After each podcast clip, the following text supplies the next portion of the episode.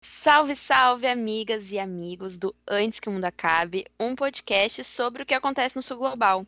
E hoje temos o nosso quadro itinerante, o AQMA Eleições. Estávamos com saudades, né, de falar de AQMA Eleições e não poderíamos deixar de entender o que está acontecendo no México. Mas para essa tarefa, hoje eu não estou sozinha e manda um oi aí para gente, Marília Cruz. Bom dia, boa tarde, boa noite, queridas ouvintes, queridos ouvintes muito feliz da gente estar tá voltando para mais um AQMA Eleições. E já vou dar o um spoiler que a gente tem duas convidadas mais que especiais hoje que vão conversar aqui com a gente. Então, estou feliz demais. A gente vai conversar sobre um tema que, para mim, é muito importante, que eu olho com muita atenção, sempre muito referenciada nessas duas colegas que estão aqui com a gente. Então, bom demais, só coisa boa. Não tanta coisa boa, para ser sincero. Acho que ao longo da conjuntura, a gente, do debate, a gente vai discutir um pouco dessa conjuntura que é um pouco crítica no México, mas vamos que vamos, vamos de episódio. Pois é, para quem está chegando hoje, eu esqueci de me apresentar, eu sou Bruna Jäger e eu estou aqui entre três especialistas em México, então para mim é uma honra, estou hoje como acompanhante premiada do AQMA para essa aula de México que a gente vai receber com as nossas três especialistas no tema. E vão se somar a Marília Close, Marcela Franzoni e Vitória Gonzalez. A Marcela é doutoranda e mestra pelo Programa de Pós-Graduação em Relações Internacionais do Santiago Dantas e é graduada em Relações Internacionais pela Universidade Federal de São Paulo. Uh, além disso, é, fez estágio de pesquisa uh, na, na, Faculdade de Ciências Políticas e Sociais da Universidade Nacional Autônoma, Autônoma do México, a UNAM, e graduação também, intercâmbio na Universidade de Coimbra. Pesquisadora no Núcleo de Estudos e Análises Internacionais e no Instituto Nacional de Ciência e Tecnologia para Estudos sobre os Estados Unidos. Oi, Marcela, é um prazer te receber aqui hoje. O prazer é meu, meninas. Obrigada por me convidarem para participar. Estou muito feliz. Legal. É, e a Vitória, nossa acompanhante aqui já do AQMA, já participou em, em outra ocasião, né? Se eu não estou não enganada, mas enfim, nossa amiga está sempre aí com a gente, acompanhando, nos acompanhando nas redes também. E a Vitória é mestranda em Sociologia pelo IESP, da Universidade do Estado do Rio de Janeiro, é pesquisadora do Núcleo de Estudos em Teoria Social e América Latina, o NETSAL, e bacharel em Relações Internacionais pela Universidade Federal do Rio Grande do Sul, tendo um período realizado na Universidade Nacional Autônoma do México também, a UNAM. Oi, Vitória. Oi, Bruna. Oi, Marília. Oi, Marcela. Bom dia, boa tarde, boa noite. Como diz a Marília, segundo as suas geografias e os seus calendários, como dizem as companheiras e os companheiros zapatistas. Estou super feliz de estar aqui é, no AQMA falando sobre esse país que é tão absurdamente fascinante e encantador mas também desesperador, que é o México. Acho que eu e a Marcela vamos ter visões bastante complementares. Estou empolgada para essa conversa. E vamos que vamos para mais um AQMA. Ah, legal, ótimo. E bom, gente, então vamos para o que interessa, né? No domingo, dia 6 de junho, mais de 93 milhões de eleitores mexicanos foram às urnas para as maiores eleições da história do país, a fim de escolher mais de 21 mil cargos em todos os níveis do governo. Essas eleições, que foram marcadas por enorme polarização e violência política, também são vistas como uma espécie de referendo ao governo de Lopes Obrador, que chega na metade do seu primeiro mandato. Então, uh, Vitória e Marcela, uh, a gente pode começar com um panorama geral dessas eleições. Vocês poderiam falar um pouco mais para a gente sobre quais foram os resultados, quais os principais partidos e campos políticos da disputa? Enfim, o que, que a gente pode esperar agora a partir dessa eleição?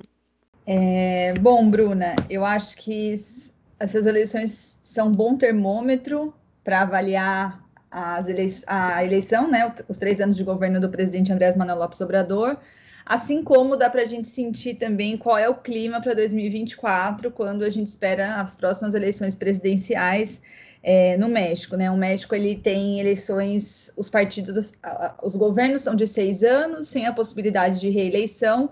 Então, em 2024, a gente deve ter uma, uma eleição com a saída né, do governo de Andrés Manuel Lopes Obrador e a chegada de um outro, de um outro presidente é, Morena ou de outro partido, né? Bom, eu acho que com essas eleições o que a gente pode, é, enfim, observar como tendências políticas que ocorreram dentro do México é que nas eleições de 2018, o governo de Andrés Manuel Lopes Obrador venceu com grande maioria, ele ganhou a presidência com 53% dos votos e ganhou a maioria é, qualificada no Congresso Nacional, o que deu para o presidente Obrador um poder bastante expressivo dentro do México para aprovar medidas no Congresso e também no, no, no âmbito executivo. E o que a gente pode ver nessas eleições é que ele perdeu essa maioria qualificada do Congresso Nacional, apesar de manter a maioria absoluta. Mas, por outro lado, ele ganhou o maior número de governadores é, no México. Né? Então, dos, ele ficou agora, ele conseguiu 11 governadores de 15 que estavam em disputas, o que é um número bastante significativo. E o Morena, que é o Movimento Regeneração Nacional do presidente Obrador, já tinha também mais seis é, governaturas, né? Governadoras que eles falam. Então, isso deu ao presidente, isso deu ao partido do presidente 17 estados governados pelo Moreno, que é um número bastante significativo. Então, se por um lado ele perdeu esse apoio no Congresso, por outro ele ganhou esse apoio nos poderes executivos estaduais, né? Bom, então acho que além do Congresso, além de ter representado uma perda no Congresso Nacional, a gente também tem que olhar o resultado das eleições é, para chefe de governo da cidade do México, que é dividido em, em 16 distritos administrativos. O Morena ficou com sete desses distritos e a oposição ficou com nove, invertendo um cenário então que a gente tinha desde 2015 então, também é um elemento que, dá, que a gente teria que prestar atenção, né? Então, essa perda de governo do Morena dentro da, do, do, Distrito Federal da Cidade do México, em oposição a essa, então, vitória por parte dos outros estados nacionais. É, de forma geral, o que a gente pode ver também é uma ascensão, então, dentro do Congresso Nacional das forças de oposição, e aí composta majoritariamente pelo Partido Revolucionário Institucional, pelo Partido Ação Nacional e pelo Partido da Revolução Democrática, que são os três partidos hoje que fazem oposição ao governo do Morena. Né? É interessante notar que o presidente Andrés Manuel Lopes Obrador ele saiu do Partido da Revolução Democrática, ele foi, ele competiu duas vezes as eleições presidenciais pelo PRD, ele saiu do PRD em 2012, aí ele fundou o seu próprio partido e hoje o PRD é a oposição ao governo Obrador, né? E se alinhou aí, vamos dizer, com os partidos mais tradicionais, porque a origem do PRD é de um partido de de esquerda, né, quando ele denunciou as fraudes eleitorais em 1988. Então, também é uma, uma conjuntura interessante, né, como as forças políticas têm se movido dentro do México e hoje fazem oposição ao governo de Obrador. É, as duas coalizões, né, os, os, partidos se organizaram em duas coalizões, o, o Obrador manteve a mesma, o Morena manteve a mesma coalizão de 2018, que é o Juntos Faremos Histórias, que é, que é com o partido do Morena, o Partido do Trabalho, e o Partido Verde, que são os dois partidos que fazem coalizão com o Movimento Regeneração Nacional, enquanto, como eu disse, a outra frente foi o PRD, o PRI e o PAN. Né? Então, acho que essas são as principais tendências políticas que a gente pode observar. Né? Ainda assim, como eu disse, o Obrador manteve maioria é, no Congresso Nacional e ganhou essa força executiva do Poder Executivo bastante é, significativa nos estados nacionais, o que vai dar ele também margem, né, enfim, para uma possível eleição para as eleições de 2024. Bom, complementando o que a Marcela trouxe, é, eu estou super de acordo com o que ela disse, que é um termômetro aí, né, de avaliação do Morena e de como a gente pode imaginar as próximas eleições presidenciais. É, eu ressalto, como a Bruna comentou uh, na pergunta, que foram as maiores eleições do México, né? Estavam em disputa mais de 20 mil cargos é, em três níveis de governo. Totalidade da Câmara de Deputados, com as suas 500 cadeiras, 15 governadores de estado, 15 governos de estado, na verdade. É, no total, o México tem 32, além de presidências municipais, que são as prefeituras, e congressos locais. Bom, é, de saída é importante pensar né, que nem todo mundo tem o luxo da nossa urna eletrônica, é, inclusive, em alguns locais esse ano, agora nessas eleições do dia 6 no México, algumas urnas eletrônicas foram testadas. É, então, desde o dia 6, que foi o domingo em que aconteceu, é, em que aconteceram as eleições, tem três tipos de contagem acontecendo.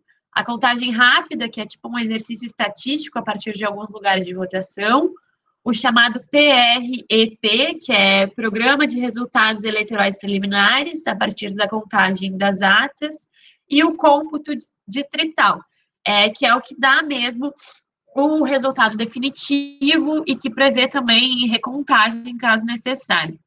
É, então, os resultados finais, finais, eles vão saindo de acordo com esse cômputo distrital. O prazo é 13 de junho, então aqui os dados que eu vou trazer uh, são dados que ainda não são os finais, mas que, enfim, é, provavelmente vão uh, se confirmar ou já se confirmaram nesses dias aí até o podcast ser lançado. Como a Marcela falou, uh, o Morena, de modo geral, então ele ganhou territorialmente, né, com alguns estados, e isso é importante para as campanhas que vêm é, pela frente, né, pensando, por exemplo, na próxima campanha presidencial em 2024, mas ele perde no Congresso. Então, apesar de uh, o partido manter com a bancada governista maioria absoluta, é, o AMLO uh, não tem força suficiente para aprovar reformas constitucionais, né? Que ele precisaria aí de dois terços, que são é, 334 cadeiras das, das 500.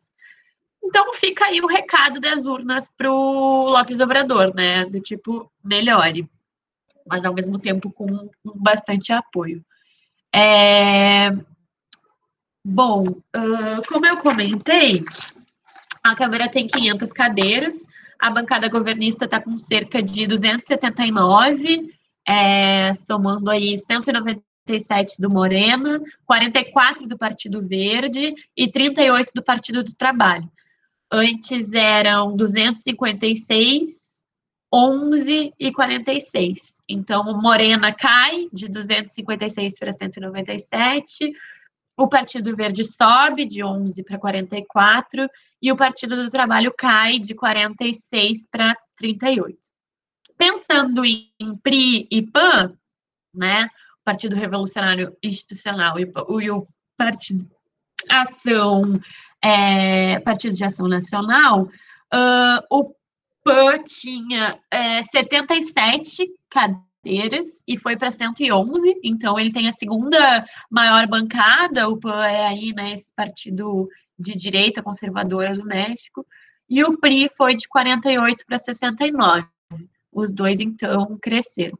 O PRD, que é o antigo partido do, do Lopes Obrador, mas que está na oposição, ele então sobe aí de 12 para 17 deputados aproximadamente. Pensando é, nos governos de Estado, tinham 15 governos de Estado em disputa, né? A Marcela falou aí um pouco dos ganhos do Morena, no total o México tem é, 32 uh, estados, mas uma coisa que eu queria chamar a atenção é com relação ao maior número de governadoras mulheres.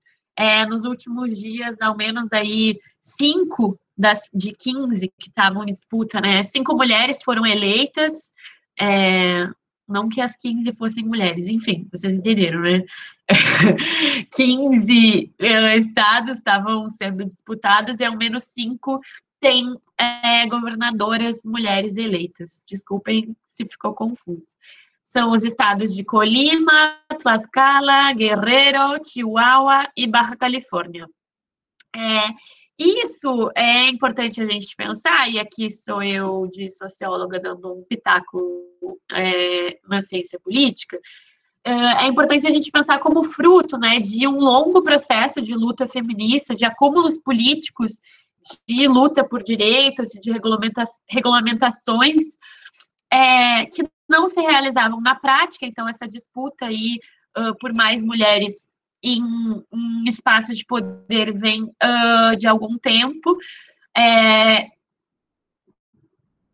existiam na teoria, mas não na prática. Então, recentemente, em 2009, a Suprema Corte Mexicana uh, tem aí uma sentença sobre paridade uh, de gênero em todos os cargos eleitorais, não só nos legislativos.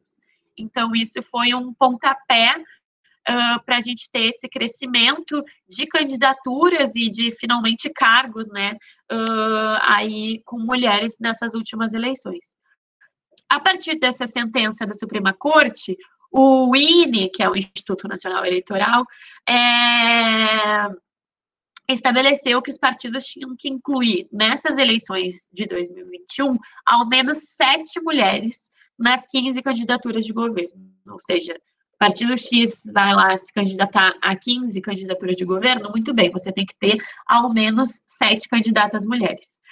É, isso gerou muita crise, muita discussão. Teve partidos aí que criticaram a falta de autonomia dada aos partidos, isso partiu inclusive é, do Morena, mas dá para ver que gerou frutos, já mesmo antes de todos os resultados finais, dá para ver que tem frutos. Claro que a gente precisa pensar, né, que isso não essa política de paridade não faz com que os partidos pensem automaticamente em políticas feministas. É, candidatas mulheres não significam necessariamente que são candidatas feministas ou que vão é, priorizar temas sensíveis à causa feminista, mas, enfim, isso fica aí para análises futuras. Eu entendo que é um primeiro passo importante. E eu trago rapidamente o exemplo do estado de Colima, é, que a candidata Indira Biscaíno, é, ao que tudo indica, foi eleita aí, ela já se, já se colocou como eleita é, pelo Morena, e é a primeira governadora do estado, não, e rompe aí com uma dupla barreira, não só é a primeira governadora é, do seu estado, a primeira governadora mulher, mas acaba também com quase um século de governos estaduais do PRI.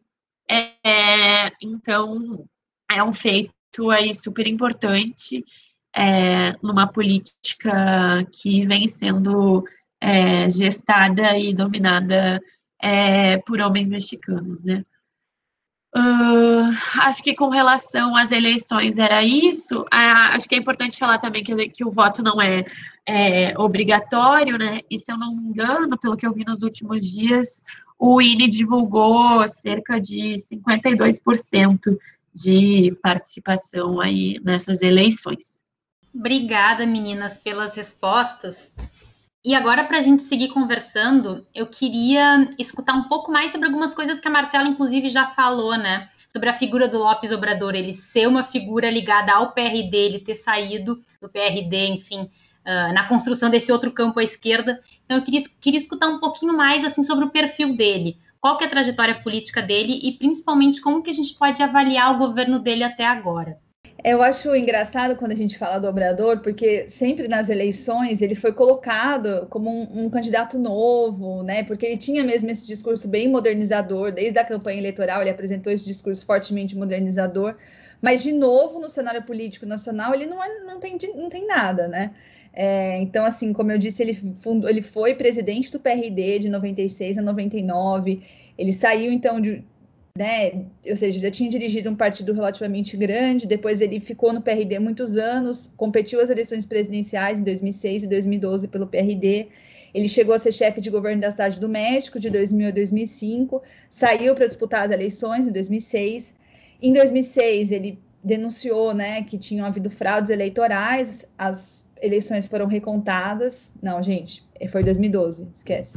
Bom, em 2012, o Andrés Manuel Lopes Obrador denunciou que tinham havido fraudes eleitorais, que elegeu o presidente do Partido Ação Nacional, é, Felipe Calderon, e as, os votos foram recontados, mas o Instituto Nacional Eleitoral deu vitória para o presidente, para o ex-presidente Calderon, e aí ele voltou a competir em 2018, já pelo seu partido, pelo Movimento Regeneração Nacional, que ele criou em 2016. Então, o partido pelo qual ele competiu e pelo, pelo qual ele está até hoje é um partido relativamente novo, né? E então, por isso que quando ele foi eleito, muito se discutiu de que seria um movimento de grande alternância política dentro do México, porque foi a chegada de um, de um segundo partido pra, de um terceiro partido para a presidência, depois de mais de quase 100 anos né, de, de alternância política entre o Partido Revolucionário Institucional, que governou de 1929 a 2000, e depois de 2012 a 2018, e o Partido Ação Nacional, que governou de 2000 a 2012. Né? Então, nesses quase 100 anos, os dois partidos se alternaram, então a gente tem, é um movimento significativo realmente de alternância, mas como eu disse, com uma figura que não é nada nova na história política mexicana. Né? É, quando ele foi eleito, então, como eu disse, ele trouxe esse discurso fortemente modernizador, com a promessa de que faria a quarta transformação, em referência a três momentos chaves da história do México, que, né, que foi a, a independência, as reformas de Benito Juárez e, e, a Revolução de 1910, e também até um perfil bastante, um, um, discurso bastante moralista, né, de que ele que acabaria com a corrupção, de que ele extinguiria os privilégios e que usaria essa extinção dos privilégios, esses recursos, para fazer as políticas, um, um, governo mais focado em políticas sociais, né? E aí ele prometeu a construção de universidades, a implementação de bolsas, é, a reversão políticas de, de redistribuição de renda. Então, justamente, ele utilizar, utilizaria esses recursos como forma de implementar a sua agenda. Só que, por outro lado, ele não traz, apesar de ter sido muito comparado com governos de centro-esquerda, inclusive com governos da América Latina, né, enfim, com a, na Argentina, do Brasil, ele não traz um discurso é, ele traz um discurso de austeridade republicana, né, de corte de gastos, o que também ficou estava sendo bastante criticado no México hoje, é, que ele chamou que também usaria esses recursos dessa política de austeridade para implementar os, os, seus programas sociais é, e a sua política econômica. E ele também não fala de fazer uma reforma fiscal progressista, né, o que também é, é um, enfim, uma contradição, né, bastante forte dentro do seu governo, que muitas vezes foi apontado, como eu disse, como um candidato de centro-esquerda, mas não carrega essas, essas bandeiras que são bandeiras fortes, né, é, da, da esquerda. Ele prometeu no seu discurso, no seu, no seu plano nacional, ele prometeu um governo pós-neoliberal, ainda que ele não tenha explicado exatamente o que isso significa, mas pós-liberal, basicamente, né, nas palavras dele, seria romper com esses privilégios que tinham sido instaurados no México antes da chegada de Obrador, e ainda assim é, implementar uma política de intervenção do Estado na economia, né, com um discurso bastante forte de nacionalismo e também de soberania nacional, que é o que ele tem usado atualmente para implementar e para reverter né, a reforma energética que foi aprovada em 2012, que é também um tema central no México hoje. De forma geral, como eu tinha dito, ele é um presidente bastante centralizador, né? Então foi um momento no México em que os poderes ficaram muito concentrados na figura do Obrador, e ele faz, faz aquelas conferências dele matinais, né? Onde ele tenta é, se aproximar das pessoas, né? E, e, fazer o que, que o governo tem, descrever o que o governo tem feito, o que o governo tem trabalhado. Mas também ele vem sendo muito criticado por apresentar um possível risco à democracia mexicana, né? Alguns analistas vêm, inclusive, dizendo que ele pode tentar uma reeleição em 2024, tentar alterar as leis para permanecer mais tempo no governo, né? Tudo isso ainda é muito incerto, mas o fato é que ele também vem sofrendo bastante, bastante crítica do fato dessa centralização levar a um encadeamento de restrições e de limitações ao processo democrático dentro do México. Né? É, como eu disse, o tema principal que eu acho que hoje vem sendo discutido é justamente, a gente vai falar sobre política externa depois, mas o tema principal é o que ele vem o que vem sendo bastante discutido é a revogação da reforma energética. Né? A reforma energética ela foi aprovada em 2012, num, num pacote de reformas dentro do México, conhecida como reformas estruturais, no governo anterior de Henrique Penha Neto. As reformas não passaram é, por vários âmbitos da política nacional e a reforma energética, especificamente, ela rompeu com o monopólio da Petróleos Mexicanos, que é a empresa estatal é, na exploração de petróleo, né? Então, foi basicamente uma reforma para abrir o setor petroleiro mexicano para companhias estrangeiras. Então, o governo agora era promessa de campanha do governo Obrador, ele fez uma contra-reforma, né? Então, para voltar a, a, uma ideia mesmo da, da, nacionalização petroleira do Lázaro Cárdenas, implementada em 1938, baseado fortemente nesse discurso nacionalista, né? De que o México estaria sendo, que seria necessário retomar a soberania energética nacional, inclusive, ele vem abrindo uma frente de disputa também com os Estados Unidos, né? Já que muitas dessas empresas que oferecem energia ao México são empresas norte-americanas, canadenses e estadunidenses. Então, isso também se tornou um tema na agenda com os Estados Unidos, o que mostra as interconexões né, entre a política doméstica mexicana e também as relações com os Estados Unidos, o que eu acho bastante interessante. Bom, gente, para complementar a Marcela, eu acho importante a gente contextualizar um pouco melhor a vitória do AMLO, né, o Andrés Manuel López Obrador, em 2018 e as tentativas anteriores dele de chegar à presidência. como ela comentou, o PRI, que é o Partido Revolucionário Institucional, Ai, eu sempre fico repetindo os nomes dos partidos, porque às vezes eu mesma que acompanho o México um pouco mais de perto me confundo, então desculpem se ficar repetitivo. Mas enfim, o PRI ficou no poder, né, de 1929 até 2000, fica aí grande parte do século 20, quando então, em 2000, o PAN, o Partido de Ação Nacional, uh, ganha a presidência com o Vicente Fox, que governou até 2006. E aí, em 2006, o PAN ganha de novo com o Felipe Calderon para o mandato de 2006 a 2012. O Calderon ficou aí é, bem famoso pela sua política de segurança, calcada na guerra às drogas, é, no combate ao narcotráfico e numa política que se mostrou e se mostra, né, não só no México, é reiteradamente um, um grande é, fracasso no combate ao narcotráfico, no combate à violência. É, então, é importante também a gente ter isso em mente para daí uh, chegar em, em 2018.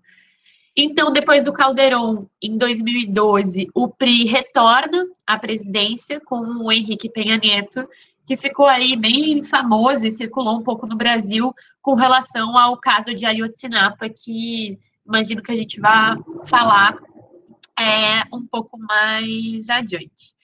Enfim, então é uh, em 2018 que finalmente o AMLO chega ao Palácio Nacional, nos óculos da Cidade do México, com a coalizão Juntos Haremos História. Juntos faremos história. Ele assume em 1 de dezembro de 2018, então ele está aí agora, né, quase na uh, metade do, do seu mandato. E a campanha dele foi muito calcada no mote abraços no balaços, abraços e não balas, né, numa clara alusão uh, contra a violência, contra a política do Calderon, enfim. E essa insígnia, né, esse abraços no balaços, ele vai ser bem importante para a mobilização, para mobilizações sociais, enfim, que vem pautando é, a violência e o crescimento da violência no México mesmo durante o seu governo. Eu também pretendo falar disso um pouco mais à frente. É, mas também, como a Marcela falou, é importante a gente ter em mente que ele já tinha tentado a presidência antes, né, via o PRD, que é o Partido da Revolução Democrática, em 2006, quando ele deixou de ser governo, quando ele deixou de ser governo não, quando ele deixou de ser chefe de governo do Distrito Federal para a campanha presidencial. Em 2006, é, a diferença dele para o candidato vencedor foi de menos de meio ponto percentual. Teve toda uma contestação de fraude, foi um período bem é, conturbado da política mexicana, de denúncia contra o processo, contra o processo eleitoral, contra o sistema eleitoral. Depois, em 2012, quando ele também tenta pelo PRD, ele também faz uma alegação de fraude, mas aí é um contexto um pouco diferente, porque foi mais vinculada é, ao Estado do México, que era o bastião eleitoral do Penha Neto. A diferença foi um pouco maior, mas a fraude em 2006 é uma coisa que até hoje está é, tá aí no imaginário é, político mexicano. Nesse meio do caminho aí, ele funda o Morena, né, que é o Movimento Regeneração Nacional, uh, quando ele ainda era filiado ao PRD, e o Morena, que eu inclusive descobri há pouco tempo, que tem o seu nome relacionado à Virgem de Guadalupe, né, que é conhecida como a Virgem Morena e é padroeira do país. É, o Morena, então, obtém o seu registro como partido uns anos depois, é, se eu não me engano, é só em 2014. E é então com o Morena que ele ganha é, a eleição em, em 2018, né? Então ele não é, como a Marcela já reiterou, uma figura nova, em nenhum sentido, mas ao mesmo tempo ele condensava aí uma esperança é, por conseguir chegar à presidência em 2018. Eu acho engraçado, esses dias eu comentei com a minha mãe até, que eu ia gravar o podcast aqui, que teve eleições no México, e ela, ué, mas não teve eleições há pouco tempo para presidente? Eu falei, ah, não, mãe, essas eleições não são para presidente, são para alguns governos, para a Câmara e tal. E ela, ah, é, lá em 2017, quando estava no México, 2018, quem ganhou foi aquele cara que a gente sabe que é ruim, mas era o melhor que tinha, né? Então eu acho que com a minha mãe, a minha mãe com essa frase aí, ela é, simboliza um pouco o que é o AMLO, o que ele representa é, nesse, nesse partido e a novidade que ele não traz, mas ao mesmo tempo traz depois de alguns muitos anos aí de, de conservadorismo. Então, com todas as suas contradições, acho que aí a gente tenta um pouco contextualizar quem é esse essa figura. Perfeito, meninas, obrigada. Então, dando continuidade, a gente sabe que o México foi um dos países que mais sofreu e tem sofrido com a pandemia de Covid-19. E o Lopes Obrador foi acusado de ser negacionista em alguns momentos, sobretudo no início da pandemia, me corrijam se eu estiver errada, e por ter feito uma má, condução, má contenção da pandemia, né? Não ter feito as políticas públicas necessárias. Então, eu queria saber de vocês como que vocês avaliam que está o quadro da pandemia de Covid-19 hoje no México. É, eu acho que ele tem uma diferença, pelo que eu consigo identificar, né? Não sei se a Vitória concorda, mas que eu consigo identificar que ele tem uma diferença com relação.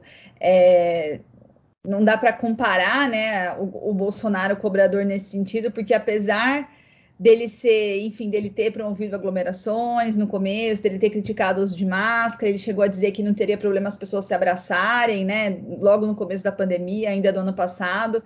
Mas o Lopes Obrador, ele nunca foi uma pessoa anti-vacina, né? Eu acho que isso é um elemento também central entre os dois países. Ele tomou a vacina, inclusive, e quando ele tomou, ele falou da importância de se vacinar é, diante do, enfim, do público, né, da sociedade, o que foi uma postura é, diferente, né, do que a gente observou no caso do Brasil. Então também é difícil comparar, né, não dá para estabelecer paralelos entre, entre os dois governos. E mas assim, teve vários percalços dentro do México, eu acho que a dimensão econômica é uma delas, né? O México ele vem sendo fortemente afetado pela pandemia, muito mais do que o Brasil em termos econômicos. O PIB caiu 8,5% no ano passado, que foi uma queda muito acentuada com países de perfil semelhante ao México, né? De países em desenvolvimento de porte intermediário. É, a perspectiva é que e, e a perspectiva é que ele cresça 7% ao ano, de acordo com o Banco do México, que ele cresce 7% agora em 2021. Só que a gente sabe que a economia mexicana é muito dependente da economia dos Estados Unidos, né? Então, uma retração na demanda dos Estados Unidos representa uma diminuição das exportações mexicanas que é um dos eixos né, de promoção do crescimento econômico. Então, na medida em que os Estados Unidos estava, a economia estava estava comprando menos produtos mexicanos, isso naturalmente afetou as exportações do México para os Estados Unidos, né? Então, essa, essa a contração mexicana também foi muito puxada pelo, pela economia norte-americana, que caiu 4,3% também em 2020. E isso, então, a gente vê que os dois países eles têm ciclos econômicos muito intercalados, né? O México tem a economia é muito dependente dos Estados Unidos. E é importante dizer também que, em termos econômicos, o México já vinha num processo de queda, né? O, o, o PIB já crescia naturalmente pouco comparado com, também com outros países desse perfil. Nos últimos 10 anos, o México cresceu em torno de 2,3%, o que é considerado baixo porque o México é o país que mais participa do comércio na, na, América Latina e o segundo maior receptor de investimento externo. Então, é um, é um paradoxo do governo, do, do, do modelo de desenvolvimento econômico mexicano, né? É, e acho que todo esse processo foi acentuado com a pandemia, né? Além do processo de aumento da vulnerabilidade social, o México é um país com alto nível de informalidade, né? E isso também foi, é, enfim, se acentuou na pandemia. Mas eu acho que, em termos de vacinação, até trouxe alguns dados. É, o México tem cinco vacinas sendo aplicadas, que é a vacina da AstraZeneca e da Pfizer, que também estão sendo aplicadas aqui no Brasil, a da Sputnik, a Sinovac e a CanSino, mas eles têm menos percentual vacinado do que o Brasil, né? Então, são 11% é, das pessoas vacinadas com as duas doses, completamente vacinadas, e 19% com a primeira dose, que é um número bastante inferior ao Brasil, né? Principalmente se a gente pegar na primeira dose. Então, é, existe também essa crítica, né, de que o governo demorou para trazer as vacinas, demorou para negociar com os fabricantes de vacinas, e hoje o México vem demandando muita doação de vacina para os Estados Unidos, porque isso é uma estratégia que o governo mexicano tem apostado, né, de tentar trazer essa interdependência, né, de que não adianta os Estados Unidos estar vacinado e o México não vacinar, é, porque, enfim, existe essa conexão entre as fronteiras, existe o trânsito de pessoas, que é diário, de pessoas que trabalham nos Estados Unidos e voltam para o México. Então, o México tem tentado apostar nessas conexões para fazer com que os Estados Unidos doem vacinas.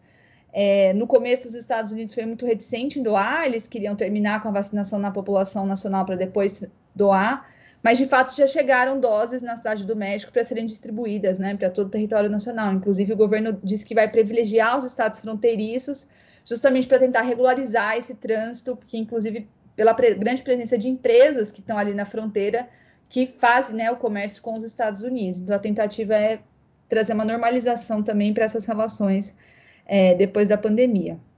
É, eu acho que de início o AMLO se mostrou, sim, uh, bastante negacionista, quis é, diminuir a letalidade do vírus, é, não deu tanta importância quanto deveria para o uso de máscaras, incentivou aglomeração e tal, como a Marcela é, comentou, mas enfim, tô, total de acordo que nunca chegou ao nível do Bolsonaro, né? Uh, ele tentou manter essa narrativa de salvar vidas sem deixar de salvar a economia, mas ao longo do ano passado ficou é muito claro que ele não conseguiu salvar nenhuma coisa nem outra, assim, né?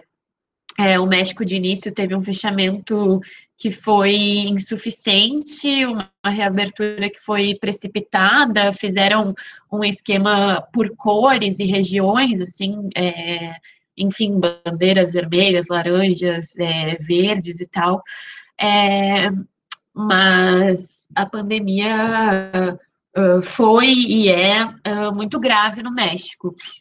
Até setembro do ano passado, praticamente, o México era o segundo país com mais mortes em números absolutos aqui na América Latina e tinha maior taxa de letalidade. É, em setembro, também, o país era, uh, em todo mundo, o país com mais mortes entre profissionais de saúde. E aí tem todo um combo, né, de um país absolutamente desigual, esse negacionismo aí, uh, sem querer uh, esvaziar essa palavra, né, do presidente, uh, um mercado laboral com muita informalidade, baixa testagem, é, subnotificação, é, o vírus, enfim, uh, conseguindo, né, depois, é, não sei que termo usar, mas enfim, se espalhar com uma maior velocidade de contágio, uh, tudo isso levou a números muito delicados, assim. É, no fim de março desse ano, o México tinha passado as 200 mil mortes, segundo dados oficiais, mas o governo ainda liberou um, um informe uh, falando sobre excesso de mortalidade e admitindo que o número uh, de mortes por Covid era cerca de 60% maior, ultrapassando os 320 mil, assim. Agora, nesses primeiros, a gente está o quê? Nos primeiros 10 dias de junho, uh, já são quase 230 mil mortes, mas se a gente considerar é, o que o governo falou já sobre o excesso de mortes e tal, e colocar 60% em cima disso, o México já está com umas 370 mil mortes por Covid. Por isso que eu digo, né, o AMLO não conseguiu salvar é, nem vida nem economia, assim, é um quadro uh, bastante dramático. E se a gente for entrar é, um pouco nos meandros assim do acesso à saúde, da desigualdade e das desigualdades no México, é, o México tem diferentes sistemas de saúde, é, mesmo o sistema público, são sistemas públicos, não tem um sistema único como aqui. É, a saúde no México já é colapsada por si só, antes mesmo de chegar uma pandemia, e com a pandemia é, se agrava muito, assim. O sistema ele é muito uh, desigual e fragmentado, tem baixíssima confiança da população no sistema público. Lá é muito comum que as farmácias tenham médicos dentro da farmácia que são privados e não são baratos. Enfim, é, na capital, por exemplo, na cidade do México, num hospital privado, tu pode chegar a pagar só para internação, tipo, para tu chegar e ser internado 130 mil reais para se internar, assim. Então, é, uh, é aquela velha coisa, né? A gente está na mesma tempestade, mas tem pessoas que estão de barco, tem pessoas que estão com boia, tem pessoas que estão uh, naufragando, assim. No começo desse ano, a gente teve uma crise bem séria de oxigênio na, na cidade do México, com os hospitais à beira do colapso, assim. Depois isso melhorou, os números vêm em alguma medida arrefecendo, digamos assim, embora seja, siga é, num patamar bastante alto. Acho que, enfim, a informalidade e a desigualdade uh, agravam muito uh, o número de casos e de mortes, um pouco como o Brasil, né? Quem tem o direito de ficar em casa, quem pode trabalhar desde casa e ter comida no prato, né? uma pesquisa do ano passado da UNAM fala que mais de 70% das pessoas que morreram tinham escolaridade até o ensino fundamental. Então, a partir daí, a gente também já pode desenhar um pouco, né, sobre o acesso à saúde e o direito à vida, o direito a respirar mesmo. Acho que outra questão é que foi muito pautada assim no México durante a pandemia, e, enfim, que é uma situação que vem de antes da pandemia e, e a pandemia só extrapola, né, extravasa, digamos assim, é a questão uh, indígena. É, diferentes populações indígenas e organizações, enfim, fizeram denúncias é, sistemáticas desde o início da pandemia é, em função da desatenção aos povos indígenas, a questão linguística com a falta de intérpretes em postos de saúde em hospitais é uma questão uh, bem delicada. E, enfim, a taxa de letalidade, ela era, ela é, na verdade, não era, ela era e é maior entre indígenas do que uh, na população considerada como um todo, né?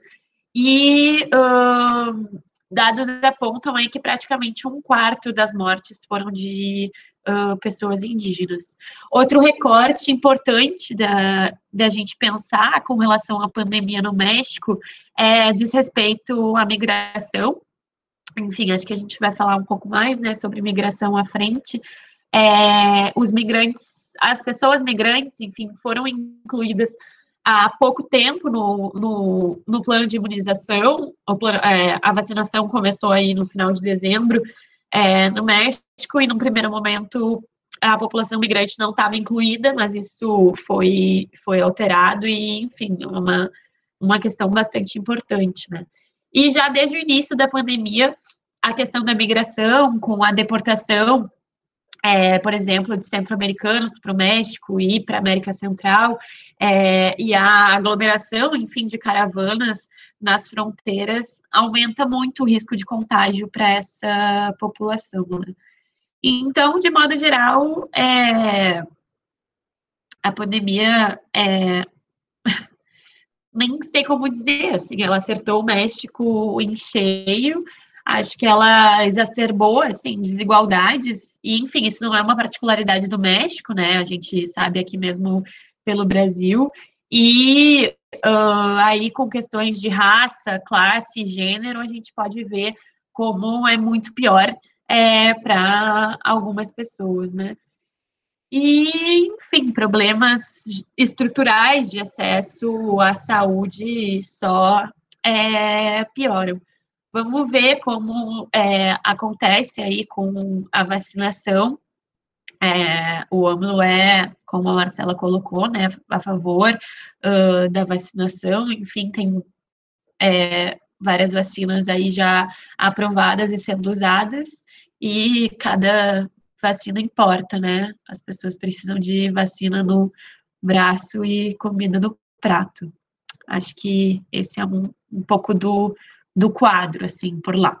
Bom, obrigada, meninas. E aí, para a gente olhar um pouco agora mais pelo âmbito das relações internacionais, né? Agora que a gente já falou bastante do contexto interno, do, da, das questões domésticas, dos desafios ligados às eleições, é, mais especificamente para Marcela, se você acha que há uma mudança no padrão das relações exteriores, né? Da política externa do México, ou enfim, atuação do México nas relações internacionais em relação aos governos anteriores, se a gente pode enxergar uma mudança, e como que tem se dado mais especificamente essa relação com os Estados Unidos, que até tu estava agora falando em relação um pouco sobre a Covid, e como que tem sido isso agora no governo do Obrador. Eu tentei resumir, gente, porque é muito difícil resumir desde os anos 80 até agora. Então, eu tentei trazer um panorama geral do que eu acho que é importante nas relações com os Estados Unidos e como pensar a inserção internacional mexicana hoje, a estratégia é, até chegar no governo Obrador, né? Primeiro, dizer de novo que é muito difícil não estabelecer comparações com o Brasil, né, e com outros países da América Latina. E dizer que o México é um país que ele, diferente do Brasil, ele tem um, um constrangimento estrutural na sua inserção internacional que é muito latente, que é essa decisão de fazer reformas neoliberais aprofundadas, extremamente aprofundadas por Pradão da América Latina, que institucionalizou, né, e tornou essas esse modelo, esse, esse, essa estratégia de inserção, um condicionamento, um condicionante estrutural para a inserção internacional mexicana, né? Então, o México hoje enfrenta um constrangimento à sua autonomia que é muito mais, é muito superior a outros países da América Latina e que isso dificilmente vai ser revertido, é, mesmo com um governo que tenha uma posição mais autônoma, que tenha uma posição mais progressista, né? Que é um pouco do, do um pouco do, do contexto, né? Que eu acho que a gente tem que usar para analisar o governo Obrador também. Então, partindo-se dessa dimensão estrutural de reformulação da política externa mexicana, de reformulação da estratégia de desenvolvimento, é, nenhum país ou nenhuma região vai ter a mesma prioridade que o México atribui aos Estados Unidos. São, é um tipo de relação muito desigual e muito assimétrico o interesse que o México atribui aos Estados Unidos em relação a outros países e outras regiões, né? E aí, as três questões principais na agenda com os Estados Unidos é segurança, comércio e imigração. A gente vai falar um pouco mais disso em seguida.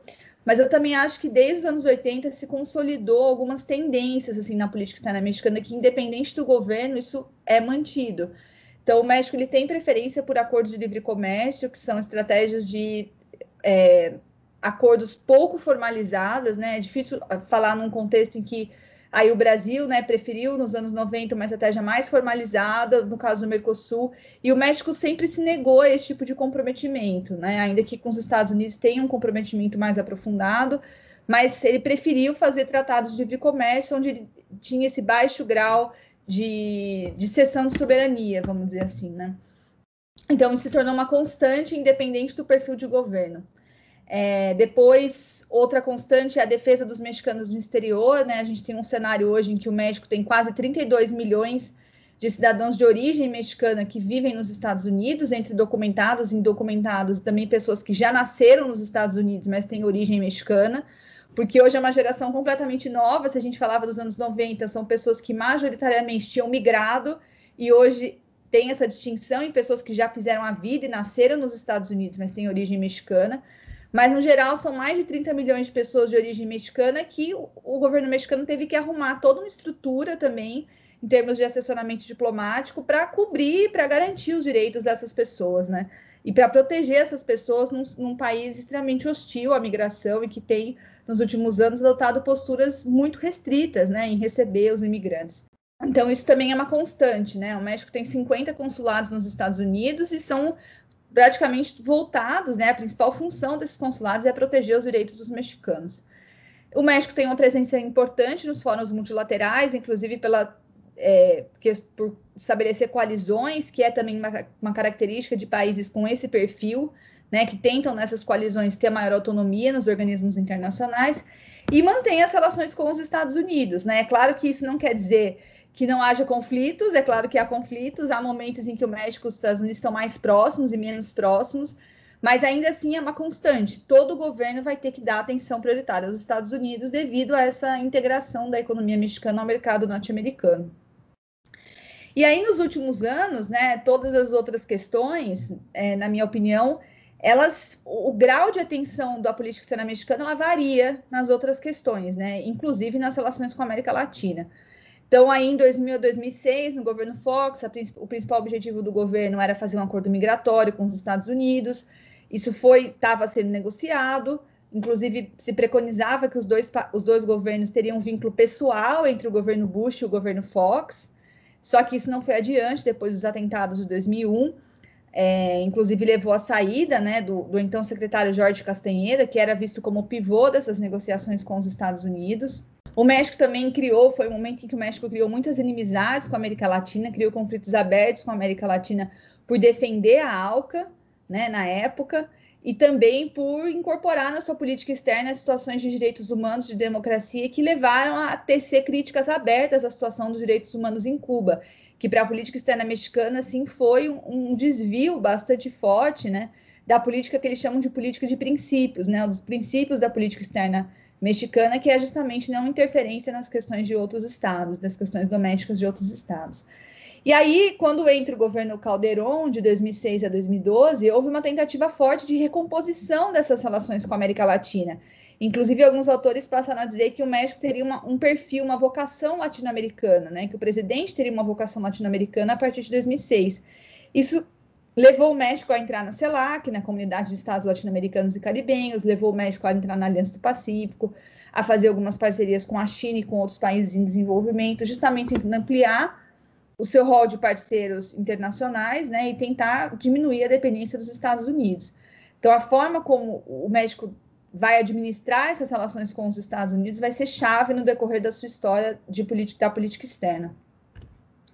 É, só que nunca deixando de cooperar né, com os Estados Unidos. Então, ainda que tenha essas relações com a América Latina, no próprio governo Calderon, os dois países fecharam a iniciativa Mérida em 2007, que foi justamente uma forma de ampliar a cooperação bilateral no âmbito da segurança, que previa transferência de equipamentos, transferência de é, cooperação bilateral, treinamento para as forças mexicanas para combater o narcotráfico o que é uma própria intersecção com a agenda doméstica mexicana naquele momento, né, que foi a guerra às drogas empreendida pelo governo Calderón. Então, como eu disse, é, é um tipo de relação que é muito forte entre a política interna mexicana e entre as relações com os Estados Unidos. Então, isso faz com que as relações com os Estados Unidos mobilizem muito é, o contexto, né, a opinião pública, enfim, mobilize muito as questões domésticas dentro do México. Quando o governo Penha Neto entrou em 2012, é, a gente volta para uma agenda fortemente puxada pelas dimensões econômicas. O México participou a partir de 2012 nas negociações do TPP, ele chegou a fazer parte do TPP, que depois vai, vir, vai ser suspenso pelo vai ser, enfim, vai ser os Estados Unidos vão sair do TPP em 2017 no governo Trump. Mas na época o TPP foi visto, né, como uma, uma forma de cooperar com países que o México tinha pouco vínculo, sobretudo na Ásia, e também de se incorporar nessa agenda dos Estados Unidos, que era um dos principais projetos, né, em termos de, de política é, econômica, de parcerias econômicas dos Estados Unidos. Então, também era uma forma de alinhar a sua política comercial com o que estava sendo discutido nos Estados Unidos. Essa política externa econômica ela foi puxada por uma agenda interna de reformas, como eu já tinha comentado, as reformas estruturais. Então, a ideia era propagar a imagem de um México moderno, de um México jovem, né? Inclusive, isso foi dado muito destaque nas revistas internacionais, de que o, o, o Penha Neto estaria transformando o México, estaria modernizando o México, né? enfim, esperava-se 5% de crescimento ao ano, tinha realmente muita expectativa no começo do governo Penha Neto. E aí o governo terminou extremamente frustrado, porque no, no final chegou o Trump nos Estados Unidos, que teve que montar um plano de contenção de danos na economia mexicana devido às ameaças de Trump em relação ao México. E aí o México teve que, nos últimos dois anos, foram praticamente se concentrar nos Estados Unidos e tentar conter né, essas ameaças. Então, na época, o Trump ameaçou sair do NAFTA, ameaçou impor tarifas comerciais, é, terminar a construção do muro na fronteira. Né? Então, foram várias questões que desestabilizaram muito o governo nacional mexicano. Inclusive, essa forma de cooperar, essa forma de se entender com os Estados Unidos, ou essa falta de entendimento em relação aos Estados Unidos, ou que o Penha Neto foi muito criticado também por não responder a essas ameaças, contribuíram para que o PRI saísse do governo e para a eleição também do Andrés Manuel Lopes Obrador em 2018. Né? Tudo isso entrou nesse mesmo, é, nesse mesmo, nessa, no mesmo pacote das eleições. E aí eu destacaria nos temas mais recentes, o que a gente pode traçar como, enfim, que vão continuar fortes na agenda. Eu acho que hoje a gente tem uma agenda muito mais ampla do que a gente tinha no começo do, do presidente Lopes Obrador com os Estados Unidos. Com o governo Trump, os temas se concentravam na questão migratória e na questão comercial, porque os dois países negociaram, renegociaram o Tratado de Livre Comércio da América do Norte, hoje chamado de Acordo Estados Unidos, México, Canadá. Então a agenda se concentrou nessas duas temáticas, que a gente vai falar um pouco mais disso depois. Mas hoje, com o governo Biden, a gente tem uma, uma política externa, uma agenda de política externa mais aberta, né? Então, o México está sendo cobrado pela modernização do seu sistema judiciário, está sendo cobrado por combate à corrupção, está sendo cobrado pela incorporação né, de, de normas trabalhistas mais duras, é, menos flexíveis, para se adaptar às novas regras do acordo, por políticas no âmbito ambiental. Então, assim, o governo vem sendo cobrado de uma série de questões que não estavam na agenda Trump, né? E aí muitos analistas disseram que o governo dos Estados Unidos fechou os olhos para essas outras temáticas justamente para ter o apoio mexicano nas temáticas consideradas chaves naquele momento, que era justamente a questão migratória e o acordo comercial.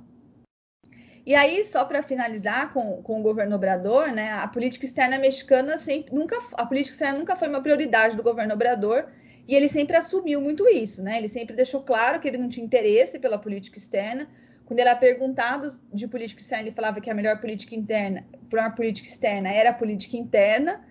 Então, assim, ele nunca deu muito, muita clareza para o que ele ia fazer, né? A gente não tinha um plano muito claro. Inclusive, nas eleições, ele foi muito cobrado do que ele faria com relação a Trump, porque existia a perspectiva de que a chegada de um governo de perfil de centro-esquerda no México fosse é, criar um conflito aberto com os Estados Unidos. Mas não foi isso que aconteceu. O que a gente observou foi um governo extremamente cooperativo e subordinado ao governo Trump, e que incorporou as agendas de Trump na sua política externa e foi muito pouco crítico, né? Na única ocasião em que ele saiu do México, ele inclusive chegou a dizer que as relações com o Trump chegou a dizer que as relações com o México não estavam tão nunca estiveram tão boas como estavam naquele momento. Então assim, é, de fato foi um foi uma grande surpresa, né? O tipo de relação que o Obrador desenvolveu com relação aos Estados Unidos, e que eu acho que está alinhado a duas coisas. Primeiro, está alinhado a uma visão dessa visão, né, de que o México é extremamente dependente aos Estados Unidos e que nesse contexto de constrangimento estrutural se torna muito difícil ter uma posição mais autônoma, mas também está alinhado, eu acho, com uma percepção do Obrador que eu considero que eu trabalho, eu considero correta, que é o fato de que eu acho que em algum momento ele percebeu que algumas ameaças de Trump não se concretizariam, por exemplo, sair do NAFTA, né? Para os Estados Unidos é muito difícil sair do NAFTA. Os estados do sul dos, dos Estados Unidos são muito dependentes do comércio com o México. Tem estados, por exemplo, que exportam 30% da sua produção para o México, né? Então, são estados muito dependentes do comércio bilateral e que depois sair do NAFTA seria um grande custo interno para os Estados Unidos. Então, eu acho que no fundo o Obrador também apostou nessa, nessa interdependência, é, justamente para. Ele falou: bom, vamos esfriar um pouco as coisas, porque eu acho que no fim ele vai acabar desistindo. E de fato, o que aconteceu foi que o acordo foi renegociado e que os Estados Unidos não abandonaram as negociações. Agora, é claro, existe uma desconfiança de que com a chegada de Obrador fosse abrir, ter, ter conflitos abertos com os Estados Unidos. O tratado, inclusive, foi assinado às pressas ele foi assinado dia 30 de novembro de 2018, o Obrador entrou dia 1 de dezembro, foi assim, realmente na véspera, porque se, se, tinha essa coisa, né? Esse medo de que se o Obrador chegasse, ele poderia fazer alguma alteração no que tinha sido negociado.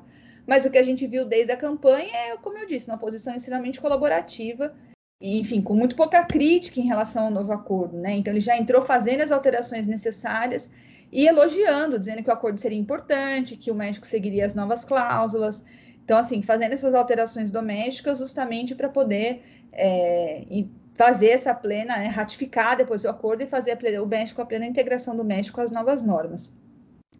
E finalizo é, ainda dizendo que é, o contexto para as relações com a América Latina é muito complicado e que o Obrador, ainda né, dentro dessa possibilidade de diversificação das relações econômicas internacionais, e de diminuição da dependência dos Estados Unidos, a América Latina não é um, não é um parceiro muito visado, né?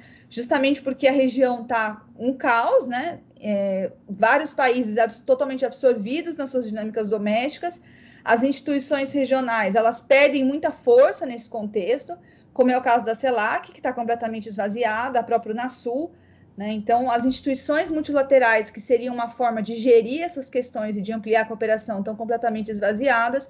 Então, o México fica sem muita. Não tem muito onde, como cooperar, né? A não ser essas vias bilaterais, né? Então, essa frente multilateral que se abriu em 2006, 2000, durante 2006 2012, ela, ela hoje ela se vê, está colocada de forma muito restrita. Sim, e um tema, Marcela, que tu passou aqui uh, com a gente, que a gente poderia conversar um pouco mais, é sobre a questão da migração, né? Então, qual, qual é a situação da migração na agenda do governo do Lopes Obrador? Porque tu trouxe para a gente, né, os desafios em relação, enfim, a, a a política externa é, dos Estados Unidos, mas como que entra dentro da agenda do governo AMLO. E ainda sobre política externa, a gente queria te ouvir falando um pouco mais sobre, enfim, a possibilidade de um novo eixo progressista na América Latina, né? Então, a, inicialmente a gente sabe que teve uma articulação em torno das relações entre México e Argentina, e isso permanece, né? E a gente ainda pode uh, enxergar dessa forma, essa análise é correta, e como que tem se dado, portanto, a política externa do México para a América Latina, se tem ganhado mais centralidade ou não, se a gente continua numa, numa situação mais inerte em relação às questões anteriores. Eu vou falar primeiro da América Latina, porque eu terminei falando de América Latina, então eu vou concluir e depois eu falo sobre imigração. É, eu acho que a possibilidade de um eixo progressista ela foi levantada assim quando o Obrador chegou, mas eu sou muito pessimista em relação a esse eixo. Eu acho que ele é muito difícil de ser concretizado. Primeiro, porque as instituições estão muito esvaziadas, como eu disse, era uma das formas principais de intercâmbio do México na América Latina. E segundo, porque eu acho que é um, o momento é muito ruim, né? Os países estão muito absorvidos nessas dinâmicas domésticas, o que torna o espaço para cooperação muito difícil. E além disso, tem também uma questão do próprio perfil, como eu disse, da inserção internacional do México. O México ele tem acordos de livre comércio com alguns países da América Latina, mas são o, o que a gente vê, por exemplo, a Aliança do Pacífico hoje, o que a gente o que mais se avança são termos é, são termos são, são, não são questões, é, vamos, vamos dizer, não são questões da agenda principal do México, né? São questões secundárias. Por exemplo, retirada de emissão de visto, cooperação financeira entre as bolsas dos, dos quatro países, né? No caso da Aliança do Pacífico, México, Peru, Colômbia e Chile. Então, assim, são questões que não são prioritárias na agenda mexicana, são questões secundárias. Então, é claro que existe cooperação com a América Latina, mas é uma cooperação muito restrita ao ponto de, de fato, levar a esse, essa mudança mais estrutural, né? essa possibilidade de um eixo progressista na América Latina. Tem uma autora que eu gosto muito e ela fala que a atenção, a atenção do México, a, a Gonzalez, que a atenção do México para a América Latina é muito inconstante. E é isso mesmo, né? A atenção do México é inconstante e, ao mesmo tempo, a região historicamente sempre teve muito, muito pouco interesse no México na primeira década do século XXI e agora, devido a esses problemas internos e ao esvaziamento dessas instituições, esse tipo de cooperação se torna muito difícil, muito esvaziado. Então, eu sou muito pessimista. Apesar, o que é engraçado, assim, né, o que é interessante, que o México sempre evoca essa, essa, essa vocação latino-americana. Nos documentos oficiais, sempre, eles sempre destacam isso, que o México é, da América, é parte da América Latina, que a América Latina é prioridade. Mas o que a gente vê é que o discurso não corresponde às iniciativas práticas e que nessas questões de agenda principal, o México prefere cooperar bilateralmente com os Estados Unidos e não com a América Latina é, em questões mais substantivas, vamos dizer assim, né? Questões de agenda é, principal.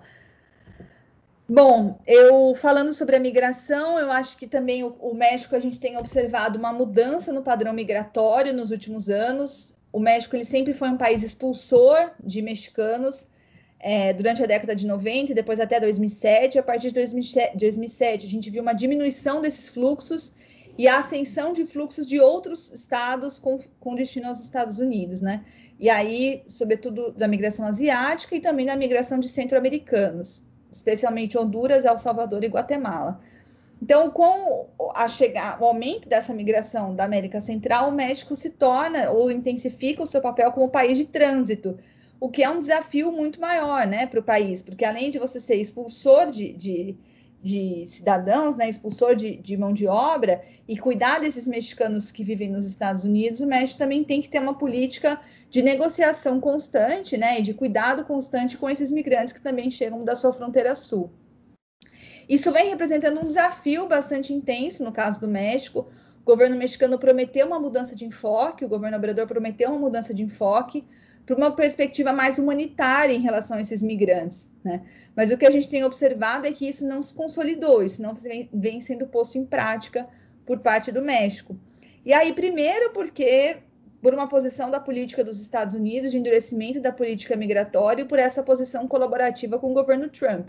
O que a gente viu foi que o endurecimento, o endurecimento da política migratória dos Estados Unidos acabou refletindo também o endurecimento da política migratória do governo Obrador, quando, por exemplo, os dois países fecham um acordo que é o protocolo de proteção ao migrante, né? Segundo esse acordo, os migrantes tinham que permanecer no México esperando, a, esperando o resultado da concessão de asilo nos Estados Unidos.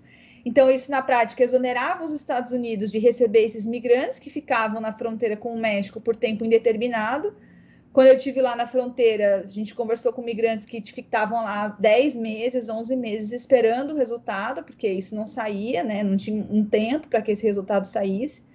Eles conseguiam um visto humanitário no México, que permitia com que eles trabalhassem, mas também era muito difícil conseguir trabalho, né? Porque, enfim, tinha muita resistência da população local em, em, em criar oportunidades para esses migrantes também. E essa, essa volatilidade, essa insegurança, né? De quando ia ser julgado o pedido, se eles iam ter que regressar, ou se iam voltar, ou se iam poder cruzar para os Estados Unidos. E eles eram assistidos na fronteira por cidadãos, por organizações civis e muito pouco, que muito pouco recebiam recursos do governo, né? Muitas delas sobreviviam de doações ou de recursos próprios. O governo auxiliava muito pouco na, na, manutenção e no cuidado com esses migrantes, né? E que muitas vezes dependiam de serviços muito gerais, desde serviço jurídico até alimentação, acolhimento, eram serviços muito, enfim, que realmente precisava de ajuda e que precisava de uma atenção especial com relação a isso. E aí, nessa diminuição de fluxos de mexicanos e a, e a chegada de fluxos mais, é, de maiores fluxos de outras regiões, o México vem é, várias causas, né, podem ser apontadas dentro do México para essa diminuição. E aí existe um custo hoje muito alto em cruzar, né, que não, nem todos os migrantes conseguem pagar para pagar para os que eles chamam de coiotes, né, para ajudar na, a cruzar. Existe, são a fronteira com os Estados Unidos está cada vez mais militarizada, o que é muito difícil também nesse sentido, né? Há uma grande chance que eles sejam é, apreendidos e depois tenham que regressar para os seus países de origem. E também o fato de estar cada vez mais violento, né? Muitas vezes, quando eles estão no México, eles podem ser. É, estão sujeitos a violações de direitos humanos, tem a questão do crime organizado. Então, o contexto também para permanecer no México e para cruzar no México está cada vez mais difícil para esses migrantes. Então, isso também torna esse. ajuda a diminuir também esse fluxo para os Estados Unidos, né, de mexicanos, em detrimento do aumento da América Central. E aí eu acho que dentro desse pacote de proteção, desse protocolo de proteção ao migrante, a gente pode se perguntar, né, qual é o objetivo então do governo mexicano negociar esse pacote? Um dos objetivos era que o governo tentou conseguir negociar com os Estados Unidos dinheiro, recursos para implementar alguns programas que vinham sendo implementados no México e implementar nos países da América Central, né? programas de política social. Então, assim, aí, esse, e aí o México tentou negociar com os Estados Unidos, que é o, o Plano de Desenvolvimento Integral para a América Central, que inclusive foi negociado com a Organização das Nações Unidas. O México tentou negociar com os Estados Unidos para conseguir recursos e fazer o que eles chamam de acabar com as causas estruturais da migração internacional, que é justamente você fomentar o desenvolvimento nos países de origem para tentar fazer com que essa, eh, essas pessoas não cruzem a fronteira em direção ao México e depois em direção aos Estados Unidos, né? Fato é que é uma iniciativa que não é nova, no caso do México, é, é, os últimos governos já fizeram iniciativas nesse sentido, e que são iniciativas em grande parte focadas na, na, na manutenção de projetos de infraestrutura, que vêm sendo bastante criticados por desrespeito ao meio ambiente, por desrespeito às comunidades locais. Então, também são projetos muito contestados dentro do México na sua origem, né? E se de fato isso teria resultado, os resultados esperados na América Central. Então, o fato é que essa questão não conseguiu ser articulada, não conseguiu ser articulada ainda dentro do México, E é também uma questão que, além da negociação direta do México com os governos da América Central, é necessário que o México negocie com os Estados Unidos. Porque então é uma negociação multilateral bastante difícil de ser feita, porque os interesses são muito divergentes. É, e, e, os Estados Unidos vêm sendo cobrados cada vez mais nesse sentido com o aumento dos fluxos migratórios, né? Porque também é uma questão que mobiliza muito a opinião interna dentro dos Estados Unidos, a opinião pública interna dentro dos Estados Unidos.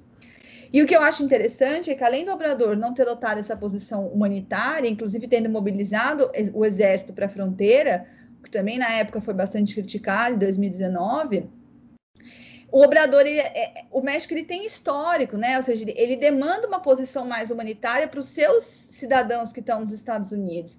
Então, por que não trazer uma visão mais humanitária também para os cidadãos centro-americanos que chegam no México, né? Então, é uma posição muito pouco crítica em relação a isso. Ou seja, eu vou demandar uma, um trato humanitário para os mexicanos, mas eu não vou proteger os centro-americanos, né?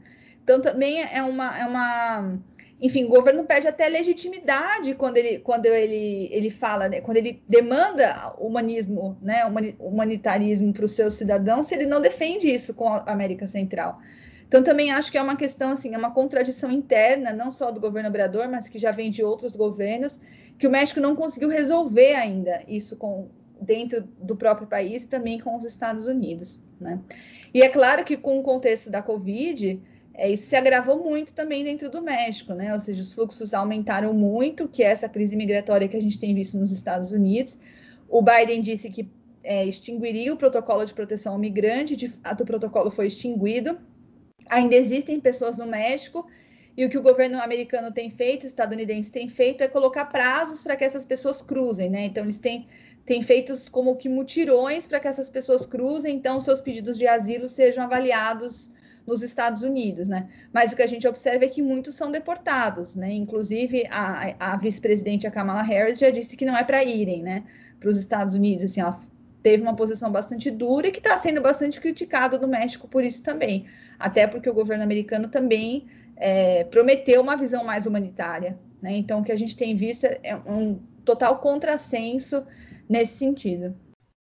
Bom, Marcela, puxando algumas coisas que tu já comentou, saindo um pouco da política externa e voltando um pouco para a política econômica. Já comentou algumas coisas sobre a reforma energética, algumas coisas sobre a política econômica do Lopes Obrador, mas eu queria te perguntar mais especificamente se tu vê maiores transformações na agenda econômica do Lopes Obrador com relação às políticas neoliberais, principalmente do PRI, né? Do PAN também, mas enfim, principalmente do, do modelo priista. Queria te ouvir um pouquinho mais com relação a isso. É, eu observo uma, uma continuidade entre as, a política macroeconômica, como eu disse, até por essa questão estrutural do México de, de aprofundar o neoliberalismo, de institucionalizar o neoliberalismo e de se comprometer nas instâncias multilaterais, como a organização a OCDE, né, se comprometer dentro dessas instâncias, a, o espaço de política macroeconômica do governo mexicano é muito restrito, né? O que, que isso significa? Que o governo mexicano ele não consegue mobilizar tanto é, a, a, a, os elementos de política econômica justamente para fazer, é, por exemplo, para ter uma política industrial mais significativa, ou mais focada no Estado, ou mais com possibilidade de um catching up, né, de uma alavancagem tecnológica. Então, eu acho que esse tipo de instrumento é muito restrito no caso mexicano, justamente por esse comprometimento com instâncias é, multilaterais. Sobre política econômica, eu acho que a principal aposta do governo Obrador é no novo acordo comercial, é, que entrou em vigor no ano passado, em julho. Então, a aposta é que o acordo revigore os fluxos de investimento externo direto e as exportações mexicanas para os Estados Unidos. Então, que são os dois motores do crescimento econômico mexicano hoje, né? Que é essas exportações para o mercado americano, que consomem 80% das exportações, das exportações totais do México, e o recebimento de investimento externo direto, e aí um pouco mais diversificado. 37% vem dos Estados Unidos, mas a outra parte vem de outros países, especialmente da Europa. Né? Então, a ideia é que o tratado potencialize esses investimentos e potencialize as exportações do México em direção aos Estados Unidos. Só que para esse tratado, é, as cláusulas do tratado elas são muito diferentes do que elas eram no NAFTA anterior. E ela, elas têm mobilizado o, o, governo mexicano a fazer uma série de medidas internas para adaptar as cláusulas domésticas ao novo acordo. Né? E acho que uma das principais questões que eu gostaria de comentar é sobre as novas regras trabalhistas, que é uma coisa que eu tenho me debruçado mais fortemente, porque é uma antiga promessa do TPP.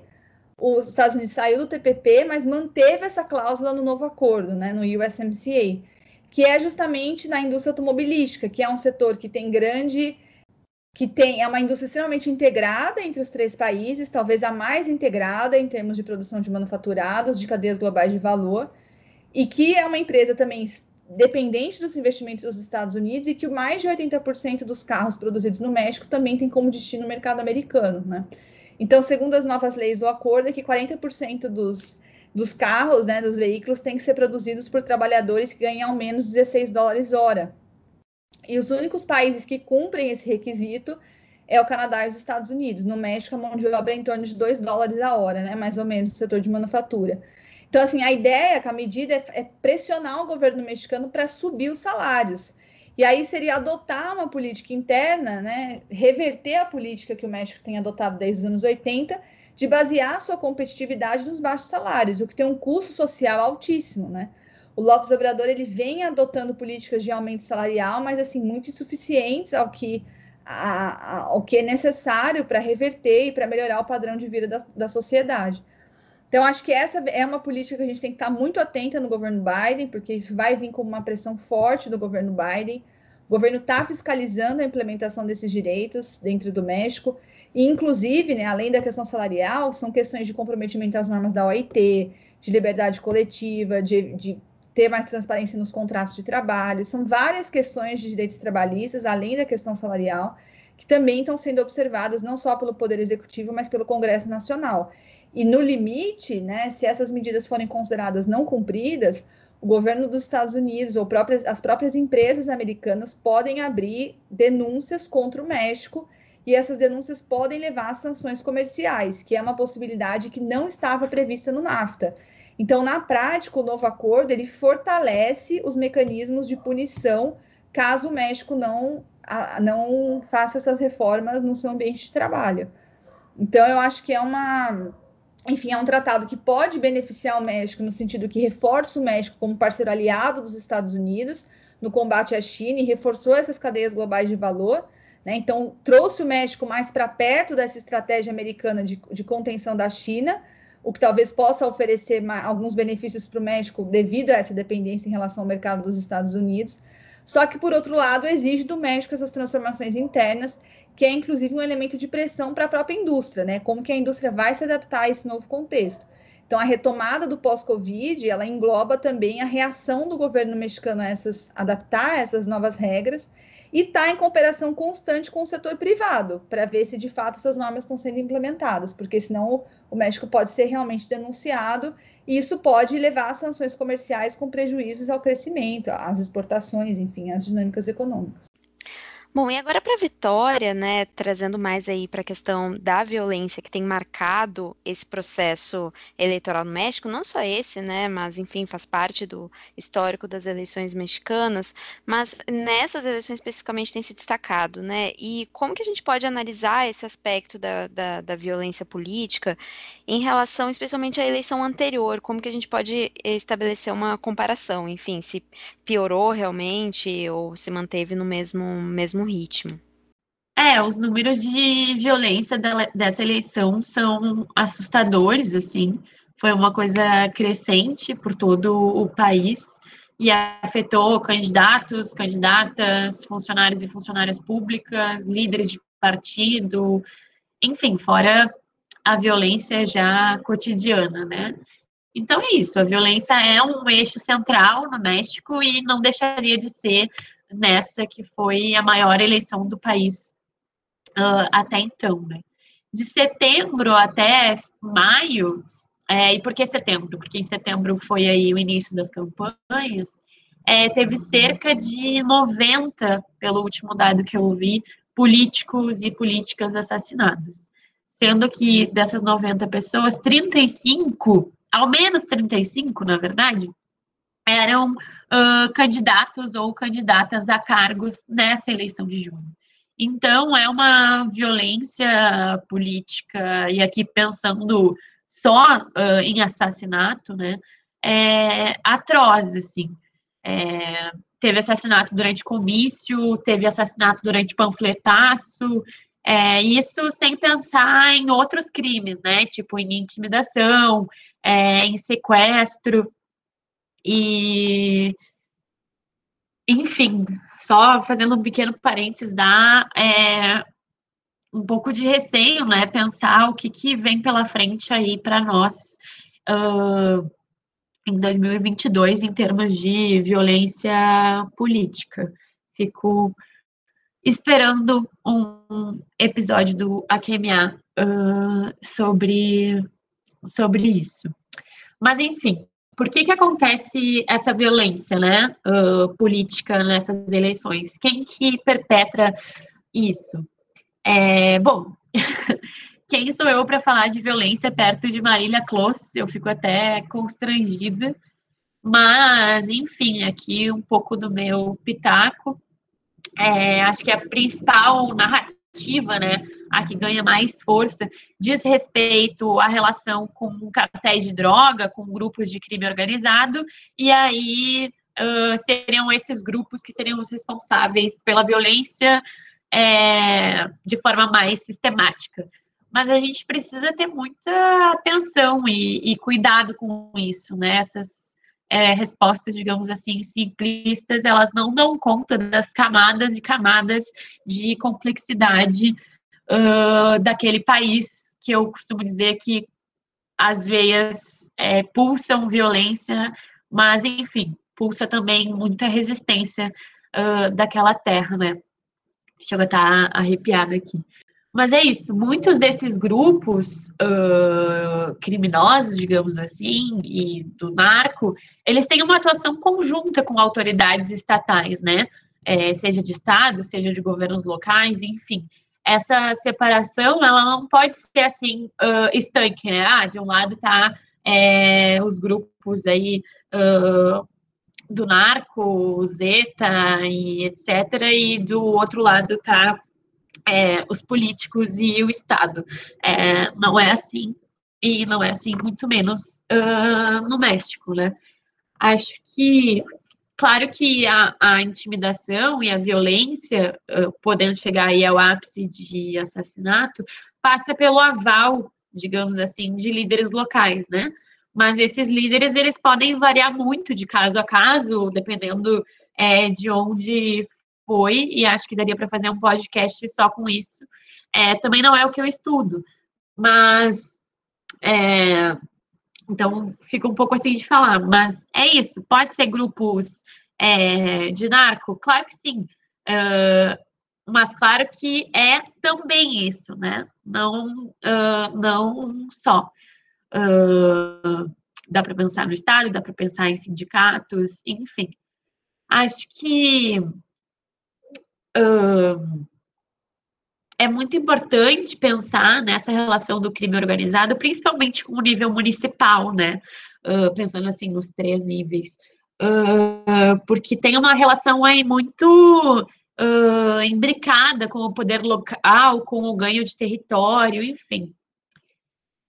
Acho que outro elemento que ajuda a gente a entender um pouco dessa violência política crescente é a questão da impunidade, né?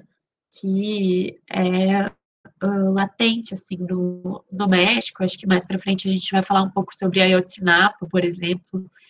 E é, aqui um, um pequeno parênteses que não tem a ver diretamente com violência política, mas é um caso é, emblemático. Gente, eu tô resfriada, minha voz tá muito engraçada.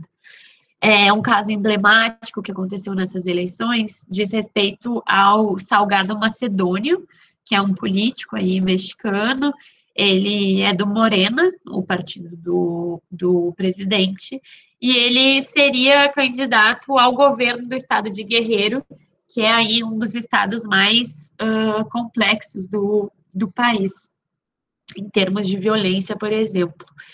E teve muita mobilização feminista contra a candidatura do Salgado Macedônio, por denúncias de abuso, sexual.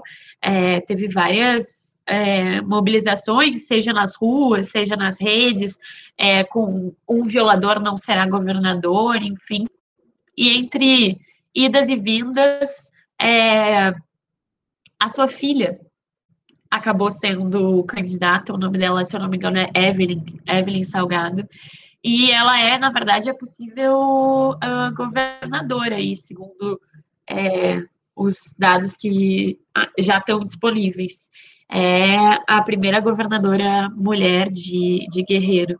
Eu tinha esquecido de falar sobre isso na pergunta lá mais geral de, de eleições, mas fica aqui, então, também para pensar em outro nível, né, uh, a relação entre política e violência. E, de certo modo, ainda no tema da violência política, Vitória, o que, é possível destacar em termos de mobilizações sociais no México atualmente, de um modo geral? Há um cenário novo com é, né, desde o início da pandemia ou não? Enfim, quais têm sido as principais agendas de mobilização social? Eita, essa pergunta é uh, super complexa, assim, porque acho que é isso, né? Como eu comentei, ao mesmo tempo que pulsa muita violência no México, pulsa muita resistência, é um país que tem uma constante aí efervescência, se é que dá para dizer assim, é, social. Eu acho que nesse último ano, principalmente, mas claro que não só, né, são lutas históricas que vêm de muito tempo, a gente pode tentar analiticamente, assim, separar as mobilizações em alguns eixos. Acho que tem mobilizações muito vinculadas às desaparições, que eu pretendo falar agora, mobilizações vinculadas às lutas feministas e aos feminicídios, é, que eu sei que vocês vão me perguntar em breve, uh, mobilizações relacionadas às lutas e questões indígenas, e, por fim, é, eu colocaria aí um, um, um, quarto eixo de questões territoriais uh, relacionadas a megaprojetos e conflitos uh, socioambientais. É, acho que a gente aqui no Brasil não tem dimensão do que são as desaparições forçadas é, no México. Os números dão um pouco conta da gente tentar entender, e aí eu trouxe aqui um, um pouco para vocês. Em julho do ano passado, a Comissão Nacional de Busca do México divulgou novos, no, novos números é, que foram é, desde o início assim contestados, criticados por redes de familiares de pessoas desaparecidas e por acadêmicos forenses, porque a metodologia uh, não foi clara, porque teve problemas na, na transparência e da divulgação dos números e porque os números estão é, abaixo é, dos números reais, digamos assim. Mas, segundo esses dados oficiais, de 1964 até julho de 2020, é, o México teve aí quase 178 mil pessoas desaparecidas, sendo que mais de 30 mil foram só no governo do Lopes Obrador. É, dessas aí, 178 mil é, pessoas desaparecidas nesse período, de metade da década de 60 até agora, mais de 73 mil seguem desaparecidas. É, o que quer dizer que as outras foram encontradas, né, seja com vida ou aí em fossas comuns, suas ossadas foram é, encontradas. Uh, enfim, então os números são é, gritantes, as organizações de familiares apontam para é, hoje em dia cerca de 150 mil pessoas desaparecidas. Então existe toda uma gama muito forte de coletivos, principalmente de mães de pessoas desaparecidas. E aqui eu destaco mães, não só pais, porque as mulheres são é, centrais nessa busca por, por familiares. É, existem é, alguns coletivos que dão oficinas forenses para apoiar as famílias, seja no diálogo com o governo, seja na busca de corpos, né? É, tem toda aí uma questão na busca dessas ossadas, na busca por fossas comuns. É, é um tema super uh, nevrálgico, assim, é, no México.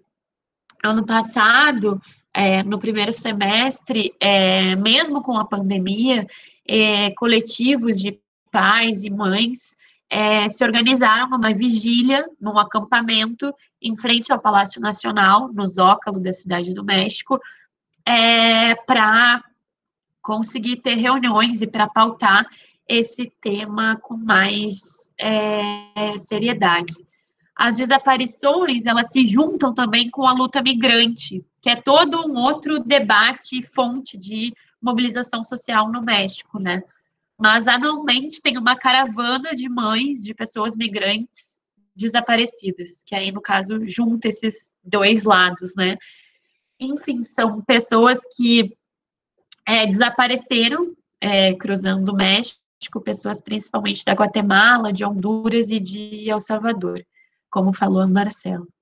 E acho que um caso que está muito presente no imaginário, no nosso imaginário aqui, mas que a gente não dá conta é, de como extrapola, né? Tipo, a gente acho que a gente acaba particularizando as desaparições no México no caso de Ayotzinapa, que é o caso de 43 estudantes desaparecidos, mas as desaparições elas vão muito além é, desse caso.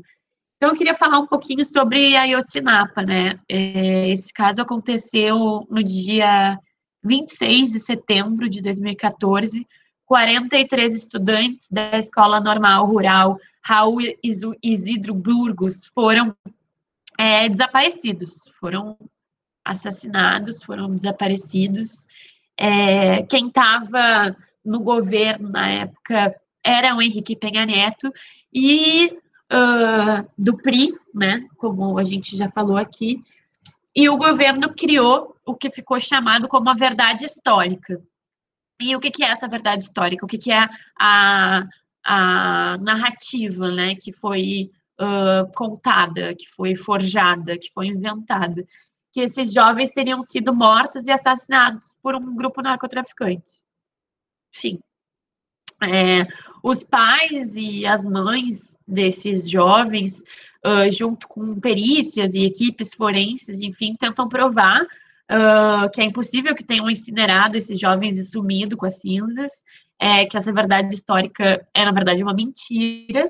É, falam do envolvimento do Estado, de diferentes pessoas e agentes do Estado com a organização Guerreiros Unidos, e clamam por justiça e verdade. Desde setembro de 2014, as buscas são constantes. É, a luta de pais e mães de Ayotzinapa é uma coisa, assim, é, impressionante todo dia 26 de todos os meses, desde o dia 26 de setembro de 2014, essas pessoas marcham é, em busca dos seus filhos.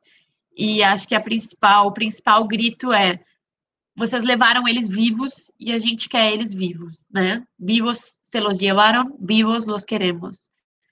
E o caso segue em aberto. Ano passado teve aí uma ordem de prisão de mais de 40 agentes estatais. O AMLO tem um diálogo um pouco melhor com fa as famílias dos 43. É, ano passado, se eu não me engano, o terceiro e o quarto, ou talvez o terceiro, quarto e o quinto uh, corpos foram encontrados. Tem restos de 16, 15 ou 16 corpos que estão sendo analisados numa universidade na Áustria.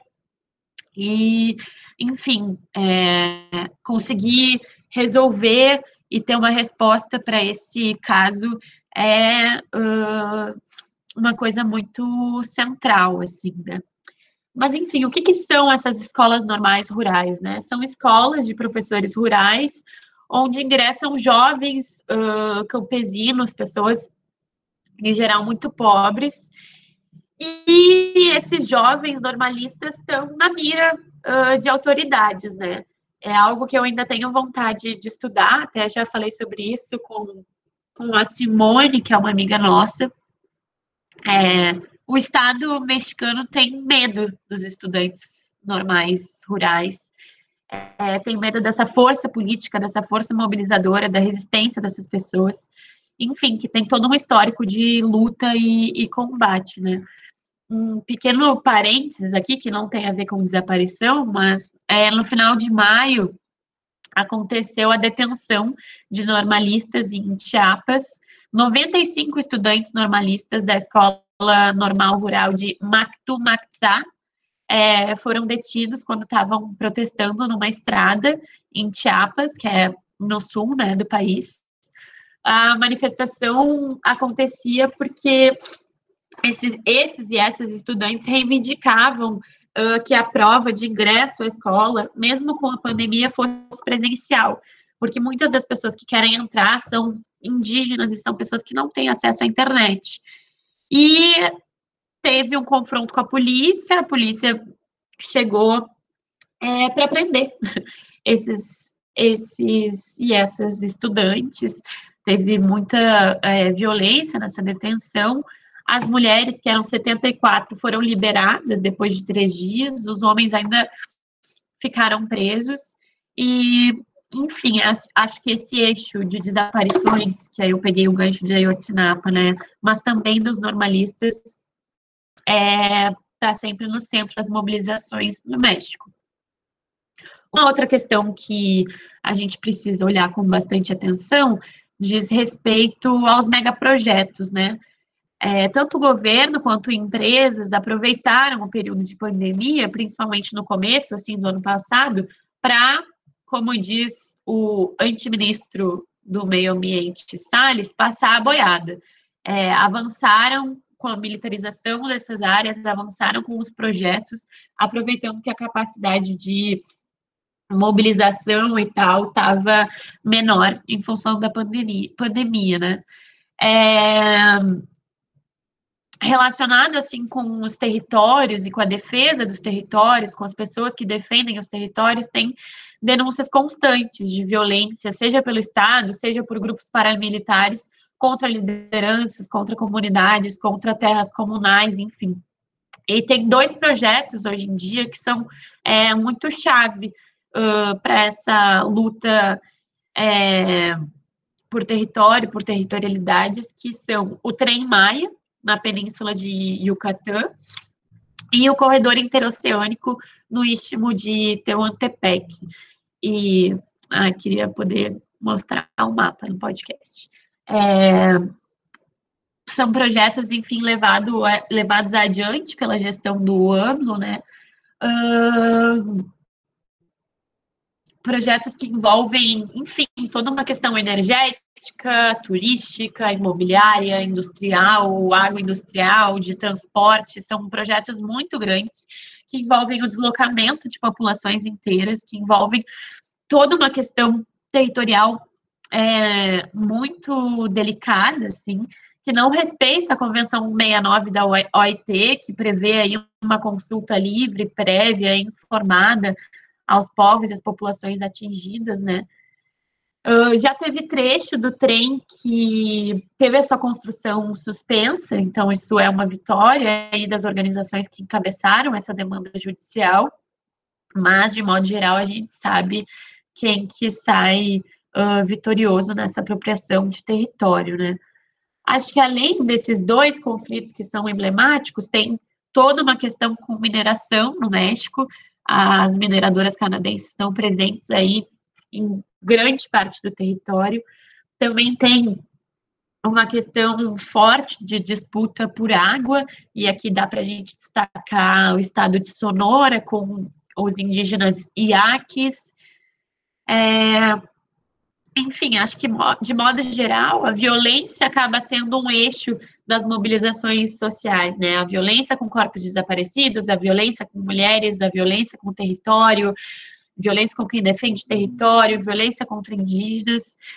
É, é um país muito perigoso para defensores e defensoras do meio ambiente, de direitos humanos, é um país muito perigoso para jornalistas, é, dá para destacar aqui o assassinato do Fidel Eras Cruz, que foi um lutador contra hidrelétricas em Oaxaca, que foi assassinado esse ano.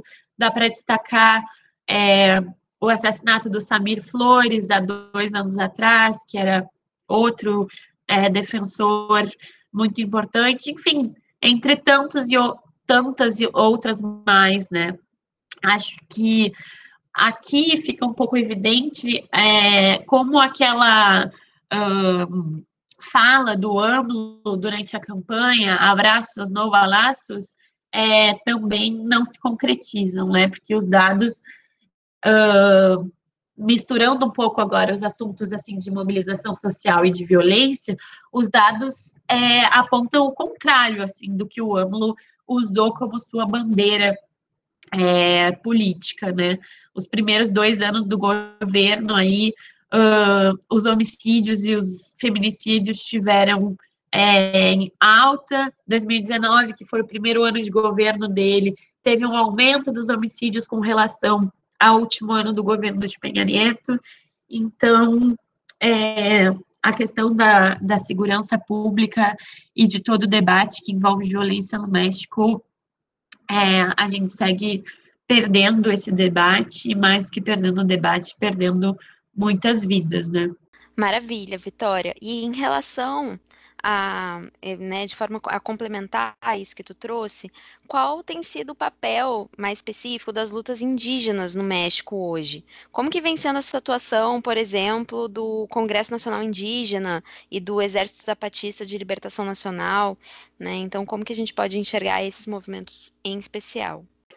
Bom, o Congresso Nacional Indígena, o CNI, é uma organização que surge aí em meados da década de 90 e reúne povos originários é, do país todo como um espaço de reflexão, solidariedade e resistência, né? Já o Exército Zapatista de Libertação Nacional, o EZLN, é uma organização que surge aí no começo da década de 80, é, 83, então tem aí, vai fazer 38 anos esse ano, é, mas tem o seu levantamento mesmo no dia 1 de janeiro de 1994, quando o NAFTA, aí o acordo que a Marcela já comentou, uh, ia entrar em vigor. São organizações que, entre tantas outras coisas e tarefas e resistências, pautam o acesso à terra injusto desigual, denunciam a violência estatal, paramilitar, do narco, quando não tudo junto, e tentam visibilizar questões indígenas e campesinas, né, numa luta aí constante por justiça, paz e democracia. É, acho que para destacar assim a atuação mais recente, em 2017, é, o CNI e o EZLN faz, na verdade, no final de 2016, eles fazem aí uma proposta conjunta é, do Conselho Indígena de Governo, SIG, é, que seria, então, proposto para a presidência do México nas eleições de 2018. Para essa construção política do Conselho Indígena de Governo, teve toda uma construção desde abaixo e à esquerda, como eles falam, né, de baixo e à esquerda, é, que foi muito bonita e potente ao longo do ano de 2017. Eu estava lá em Chiapas no dia, nos dias, na verdade, da Assembleia Constituinte desse Conselho Indígena de Governo, que era um conselho paritário. Agora não vou lembrar de cabeça, mas acho que eram 40 concejales, conselheiros, né? No total, 20 homens e 20 mulheres, sendo um uma, no caso, porta-voz, mas eu gosto mais da palavra em português, em espanhol, que é vocero, é uma boceira, acho que é mais bonito do que porta-voz, que no caso foi a Marichui, Maria de Jesus Patrício. A Marichui, ela então teve esse desafio de ser a voceira desse Conselho Indígena de Governo, uh, num processo que tentou se candidatar à presidência, tentou aparecer nas listas uh, da eleição presidencial de 2018, mas no fim não conseguiu, porque, enfim, tem todo um entrave burocrático para candidaturas independentes, precisava de um número de assinaturas que não foi possível. Mas é, tem aí todo um debate, né, de que mais do que querer disputar as eleições e entrar no jogo das eleições, é, se queria um processo de visibilização, né, da questão indígena e a Marichui aí é, consegue andar por todo o país e fazer um, um, um processo, iniciar e continuar um processo de longo prazo que foi muito é, interessante. Tanto o CNI quanto o EZTLN, eles denunciam, uh, denunciam né, constantemente, eu aí já misturando espanhol e português, desculpem, ataques uh, a lideranças, ataques a terras comunais, despojos, enfim. Mas ao mesmo tempo que eles lidam com tanta violência, eles também resistem é, de uma forma muito, eu nem sei como descrever, impactante e, e potente, assim. É, no ano passado, o Exército Zapatista anunciou uma volta ao mundo é, chamou aí resistências é, do mundo inteiro para reflexão, para debate. Esse ano se lançou ao mar, num, literalmente num barco, uma delegação zapatista aí foi para a Europa. É, isso tem tudo para gerar aí frutos é, de discussão é, importantes para quem quer pensar é, como eles falam, né, outros mundos possíveis.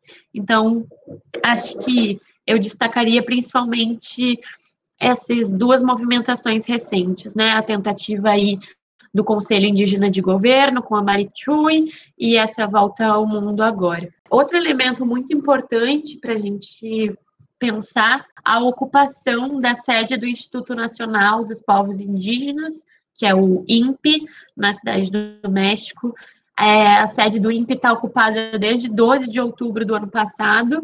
É, 12 de outubro é aí a data que marca a chegada de Colombo à, à América, né? Mas é também o dia chamado Dia da Resistência Indígena, Negra e Popular. Nesse dia, a sede do INPE foi ocupada e agora a gente está aqui em junho e, e a sede segue ocupada, então já vão aí alguns meses de ocupação essas pessoas denunciam megaprojetos, denunciam o descaso com a questão indígena, e em especial na cidade, é, nas cidades de modo geral, mas em específico na cidade do México, aí com os indígenas uh, otomis. É, eles pedem, enfim, melhores condições de vida para a população otomi na capital mexicana, tem todo um debate aí sobre moradia, e desde então estão acontecendo é, diversos eventos lá, teve uma mobilização importante no dia 8 de março, com mulheres indígenas e campesinas, então é uma luta que está aí constante, e acho que a gente não é, dimensiona o tamanho da população indígena é, no México, né?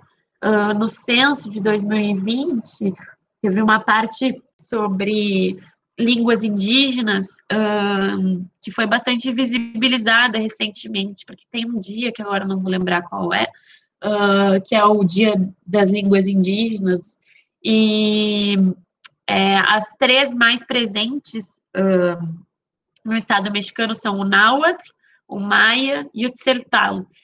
E a quantidade de falantes dessas três línguas, eu anotei aqui em algum lugar, é, são mais de 1 milhão e 600 mil o náhuatl, é, quase um milhão de pessoas que falam maia, e aí quase 600 mil, quase 600 mil pessoas, 590 mil que falam celtal.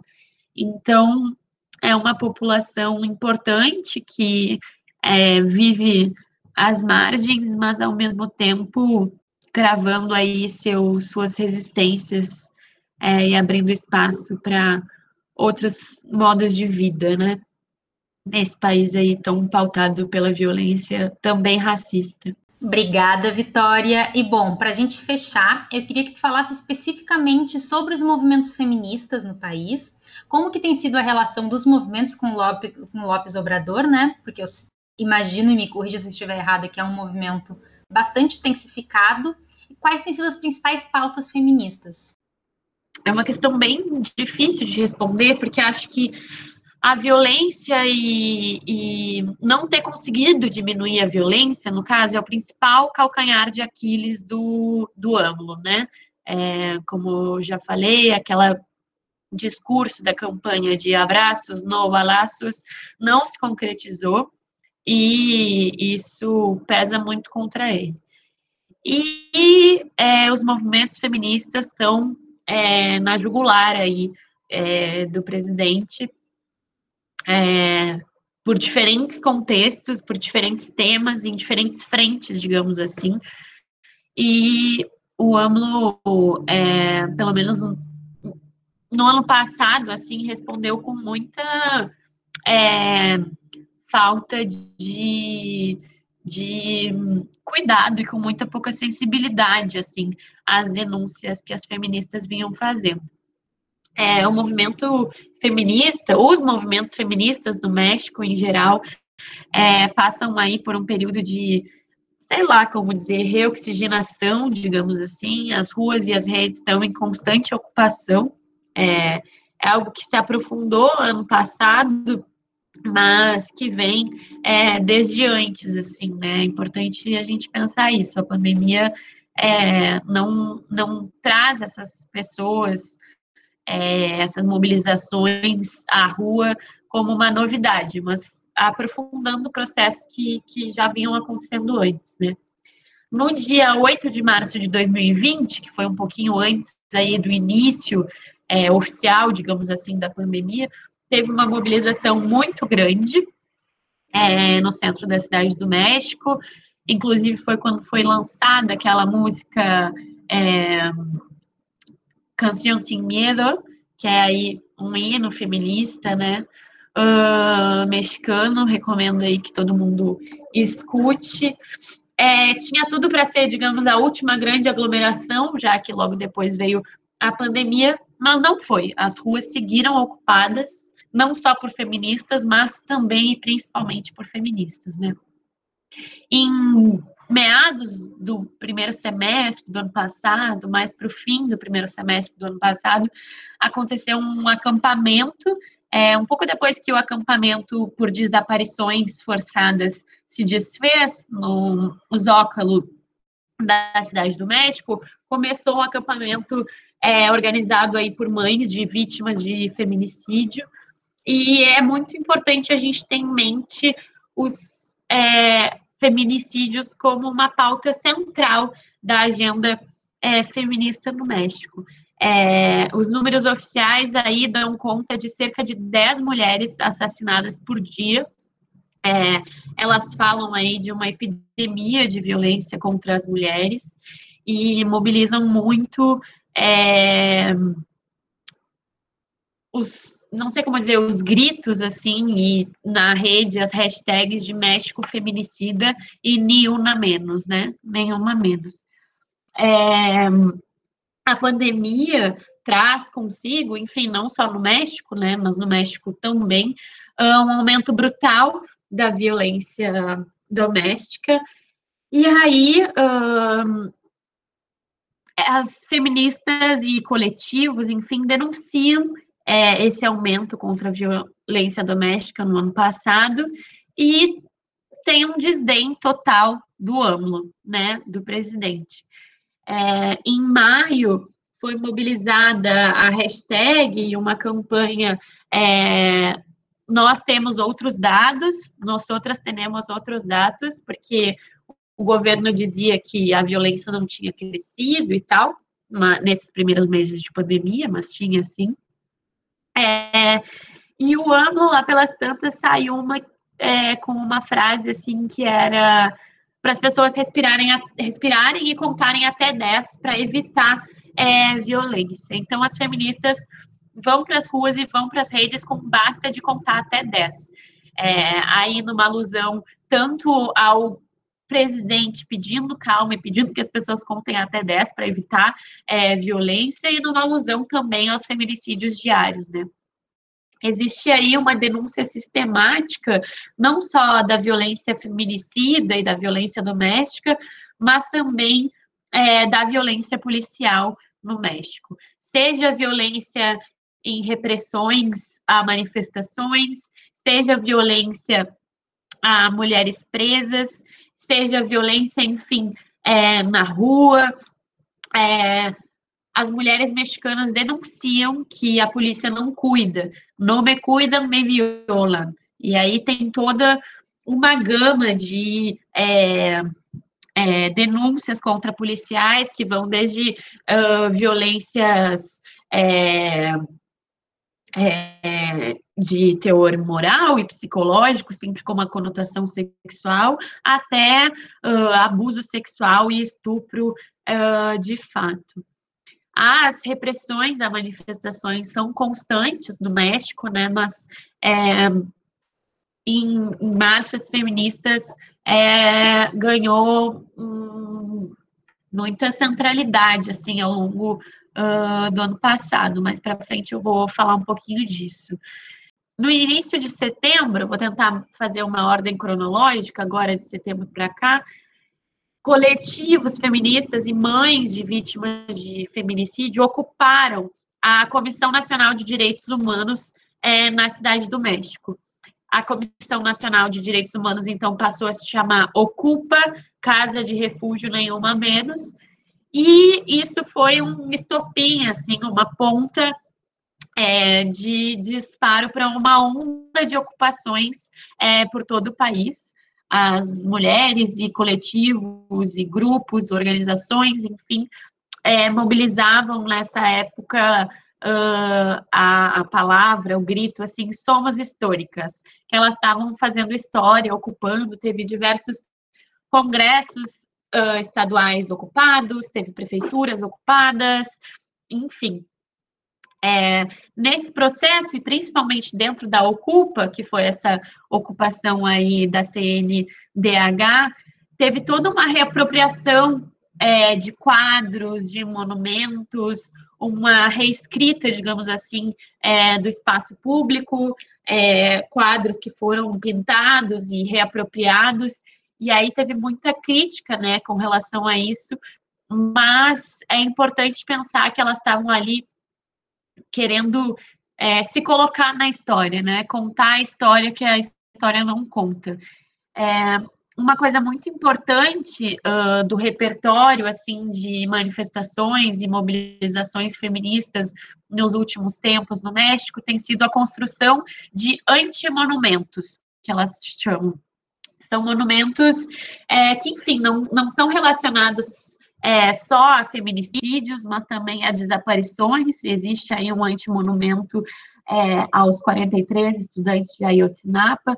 E o que, que são esses antimonumentos? São monumentos que exigem justiça, exigem verdade, exigem memória, que questionam os dados oficiais e que se inserem né, no espaço público uh, como um, um, um lembrete de que essas pessoas existem, de que a violência existe. É, o monumento aos 43 tem um 43 bem grande, foram colocados também azulejos com os nomes dos 43 estudantes, anti-monumentos contra o feminicídio costumam ter um símbolo feminista em nomes de desaparecidas, enfim, isso surge aí com, com bastante força, desde antes da, dessa ocupação, mas na ocupação, assim, a reapropriação de quadros e de monumentos ganha é, um, uma força nova, digamos assim. É, também em setembro, mas já no final, no dia 28 de setembro, o Dia de Ação Global por um Aborto Legal, Seguro e Gratuito, é, a pauta de aborto é, foi central é, no México, o aborto é legalizado na capital, mas em outros estados não. Então, aí tem toda uma mobilização para que haja aborto legal, seguro e gratuito por todo o México, que a maré verde suba é, por todo o México, e aí tem uma troca constante com as feministas argentinas, principalmente depois que as argentinas tiveram uma vitória nesse sentido, né, em dezembro do ano passado. É, no uh, segundo semestre do ano passado também é, foi bastante emblemática a mobilização pela Lei Olímpia, que é uma lei sobre violência e assédio digital, que já existe há um tempo no México, mas que ela veio sendo aprovada é, por mais congressos estaduais, chegou já a 25, se eu não me engano, dos 32 estados. É, embora isso seja uma vitória, porque é isso, né? A violência uh, virtual é uma violência real, né? São essas as falas que as mulheres mobilizam, não é porque ela é uh, digital, que ela não existe, que ela não acontece, que ela não é grave. Então, é uma vitória que essa lei uh, esteja aí ganhando espaço nos congressos estaduais, mas, ao mesmo tempo, faltam é, protocolos aí para sua efetividade. Já em novembro, aconteceu um caso muito emblemático em Cancún. É, uma jovem chamada Alexis foi vítima de feminicídio. Então, em Cancún, né, que fica no estado de Quintana Roo, uh, foi organizada uma manifestação aí contra o feminicídio da Alexis, Justiça por Alexis, e essa manifestação foi duramente reprimida, assim, inclusive com munição letal, teve agressões sexuais é, por parte de policiais, um uso desmedido da força, teve inclusive um caso de morte, várias manifestantes foram presas, e esse caso ganhou muita notoriedade nacional e internacional. Um, depois as, as manifestantes, enfim, feministas, seguiram ocupando as ruas nos dias seguintes, denunciando que Quintana Roo era um estado uh, feminicida, mas não dá para particularizar esse caso, né? A repressão, ela policial acontece em manifestações em todo o país, assim. É, esse ano, 8 de março, também teve uma repressão super forte na, na cidade do México, com, se, se, a gente olha fotos, eu lembro que vocês colocaram fotos no episódio do 8M, um, colocaram fotos aí da cidade do México nas redes do AQMA, é, tinha é, agentes é, policiais e tal no teto do, do, do Palácio Nacional, esperando as feministas que estavam em marcha até os óculos. Assim. Então, são imagens muito fortes que mostram a repressão, mas que mostram também o medo que o Estado tem da força dessas mulheres, né? Então, é, esses últimos acontecimentos, assim, que eu tentei trazer, é, mostram essa tensão com, com o governo, essa tensão com o AMLO, mas mostra também né, a força dos movimentos feministas mexicanos que vão usando diferentes repertórios. Assim, eu acho é, importante a gente olhar para isso também. Desde marchas mais tradicionais, assim, digamos, manifestações, como a gente costuma ver, a acampamentos, é, performances, colocar o corpo na rua, né? Teve muito em função da pandemia marchas virtuais, como elas chamam, tuitaços, enfim, subiram hashtags importantes. A questão dos antimonumentos, foram inaugurados vários ao longo do ano passado em diferentes cidades. Teve também a troca de nomes de ruas, é, que, enfim, né, maioria aí de nomes de homens brancos por trocando aí por nomes é, de mulheres que, que fazem parte da história mexicana, embora não estejam aí nos livros de história, né?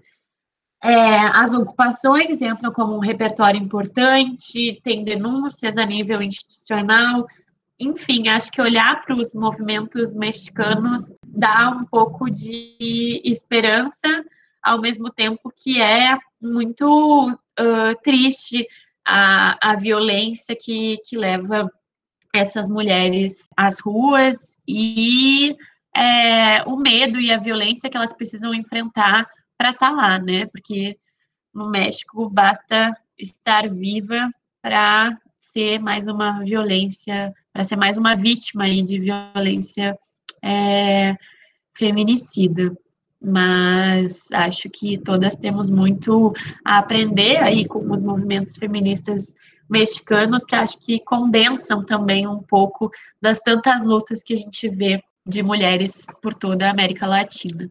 Legal. E, infelizmente, assim a gente vai chegando ao fim do nosso grande episódio sobre o México, essa aula dada aí pelas especialistas, pela Vitória, pela Marcela, mas também aqui com a presença especial da Marília. Dá para formar aqui o grupinho, né, da, da, das meninas que foram para a universidade no México, então fizeram intercâmbio lá. Eu fiquei super feliz, super animada e eu aprendi muito hoje aqui com vocês. Então, obrigada, meninas. Uh, vou, vou passar a palavra então para vocês se despedirem, né? Antes da gente fechar. Se quiserem também aí indicar uma música para a gente colocar no fim do episódio, estamos aceitando. Tchau, Marcela. Tchau, Bruna. Tchau, Marília. Tchau, Vitória. Queria agradecer muito o convite. Fiquei muito feliz de participar. E no mais, é isso, muito sucesso para o podcast. Valeu. Tchau, Vitória, foi um prazer. Gente, foi um prazer estar aqui. Aprendi um monte com essas perguntas, com essa troca com a Marcela. É um prazer acompanhar o AQMA desde o seu início, com essas âncoras e esse âncora que eu acompanho aí desde o começo da minha graduação. É, eu tinha pensado agora aqui na música Canção Sem Medo, que é um hino feminista mexicano. Recomendo muito que vocês escutem. Da Vivir Quintana tem uma versão com a Mão Laferte incrível no Zócalo, no centro da cidade do México, é, no 8 de março de 2020. Mas eu lembrei que ele já apareceu aí no episódio do 8M desse ano do AQMA. Então, vou indicar uma cantora que eu sei que a Marília também gosta muito, que é a Natália Lafucardi. E aí, deixo para ela escolher o que, que ela acha melhor. É isso, gente. Vida longa ao AQMA. Se cuidem, usem máscara. Um beijo e até a próxima. E, é claro, tchau, Marília, também. Até breve. Tchau, pessoal. Muito feliz com essa conversa que a gente teve aqui. E eu ia lembrar isso que a Bruna falou, né? Que nós três fomos para a UNAM, a Universidade Nacional Autônoma do México, que, enfim, quem não conhece a UNAM é uma das universidades mais prestigiosas aqui da América Latina e é uma experiência de um outro viver acadêmico. Assim, é, é um espaço historicamente de luta. Uh, a forma de, de organização estudantil por lá é muito impressionante enfim, é, é uma experiência muito enriquecedora enquanto viver acadêmico, não só pelo conteúdo em si, mas, enfim, pelas convivências que se faz por lá. Então, recomendo todo mundo que conheça mais da história do México, leiam mais sobre o México, conheçam a UNAM e todas as outras universidades uh, que tem por lá, porque, enfim, né, muitas vezes aqui no Brasil a gente fica restrito à América do Sul, né? Quando se olha para a América Latina, se fica restrito à América do Sul, e, enfim, as meninas trouxeram um panorama super complexo só para a gente começar a ter uma ideia do que, que significa a história política desse país, né? Então é isso. Boa noite, queridas ouvintes e queridos ouvintes. Boa noite, boa tarde, enfim, na hora que vocês quiserem ouvir. Ó, oh, e quem sabe para 2022 a gente organiza então uma tour do EQMA para o México, né? Eu não conheço o México ainda e tenho muita, muita vontade de conhecer esse país e de visitar o UNAM também. E bom, queridos ouvintes, assim a gente vai chegando ao final do nosso AQMA Eleições edição México. Nos sigam nas redes sociais, né? Nós estamos no Twitter, estamos no Instagram também, no arroba AQMA Podcast. Vocês sabem, vocês nos encontram em todas as principais plataformas de podcasts. E se você gosta do nosso trabalho, acha que a gente deveria continuar uh, reservando aí bastante tempo da nossa semana dedicada a esse podcast, experimenta nos apoiar lá no padrim.com.br. A partir de dois reais você já se torna um apoiador e pode fazer com que o nosso trabalho siga adiante e a gente conseguindo produzir cada vez mais conteúdo. Além disso, a partir de cinco reais reais você uh, de apoio você tem acesso a conteúdos exclusivos que a gente faz com muito carinho. Então, é, fica aí o pedido. E fica também um anúncio, quase um lançamento aqui, é, para quem não viu nas redes sociais. O AQMA agora tem um livro, a gente tem um livro do AQMA. no qual todos os integrantes do AQMA têm capítulos. O livro foi organizado por mim e pelo Pedro Brits, que também né, é o nosso âncora aqui do, do AQMA. Mas tem capítulos também da Marília e da Vitória. Marília e Vitória escreveram um capítulo muito bom sobre América Central e México. É, o livro se chama Mundo em Crise, uh, falando sobre a década de transformações entre 2009 e 2019, então aquele contexto de transformações pré-Covid, e o livro está disponível na Amazon. Então lá vocês encontram o nosso livro e tem capítulos sobre todas as regiões geopolíticas do mundo e as principais transformações aí nessa década marcada por né, tantas, é, tantas crises, né? Por isso o nome do livro, O Mundo em Crise. E assim a gente vai chegando no final. É isso, um beijo para vocês, obrigada para quem nos ouviu até aqui e nos vemos em um próximo AQMA Eleições sempre que a democracia nos chamar. Um beijo.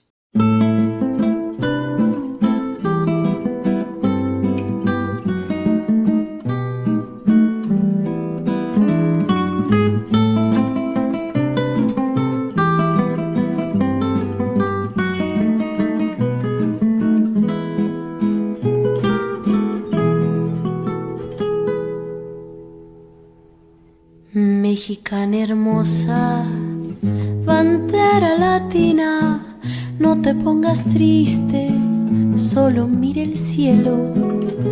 Si la noche se cubre de estrellas y a nosotros pasamos el duelo, si la noche se cubre de estrellas y a nosotros calmamos la pena no te pongas triste, solo mira el cielo, que la noche es buena para reconciliar los sueños.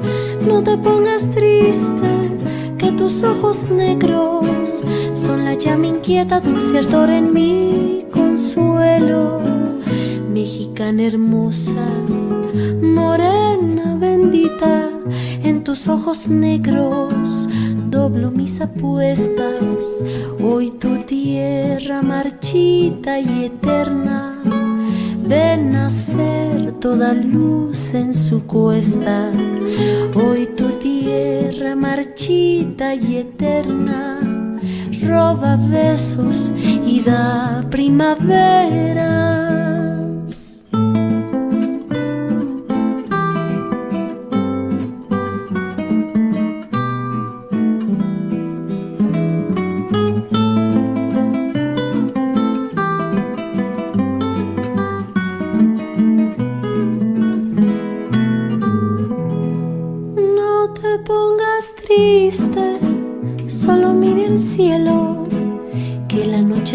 Para reconciliar los sueños. No te pongas triste, que tus ojos negros son la llama inquieta, dulce ardor en mi consuelo.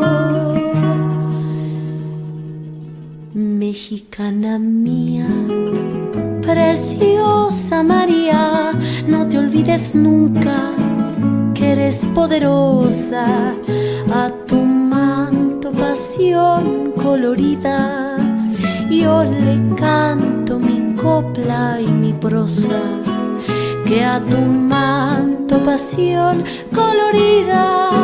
Yo le canto pa' toda la vida.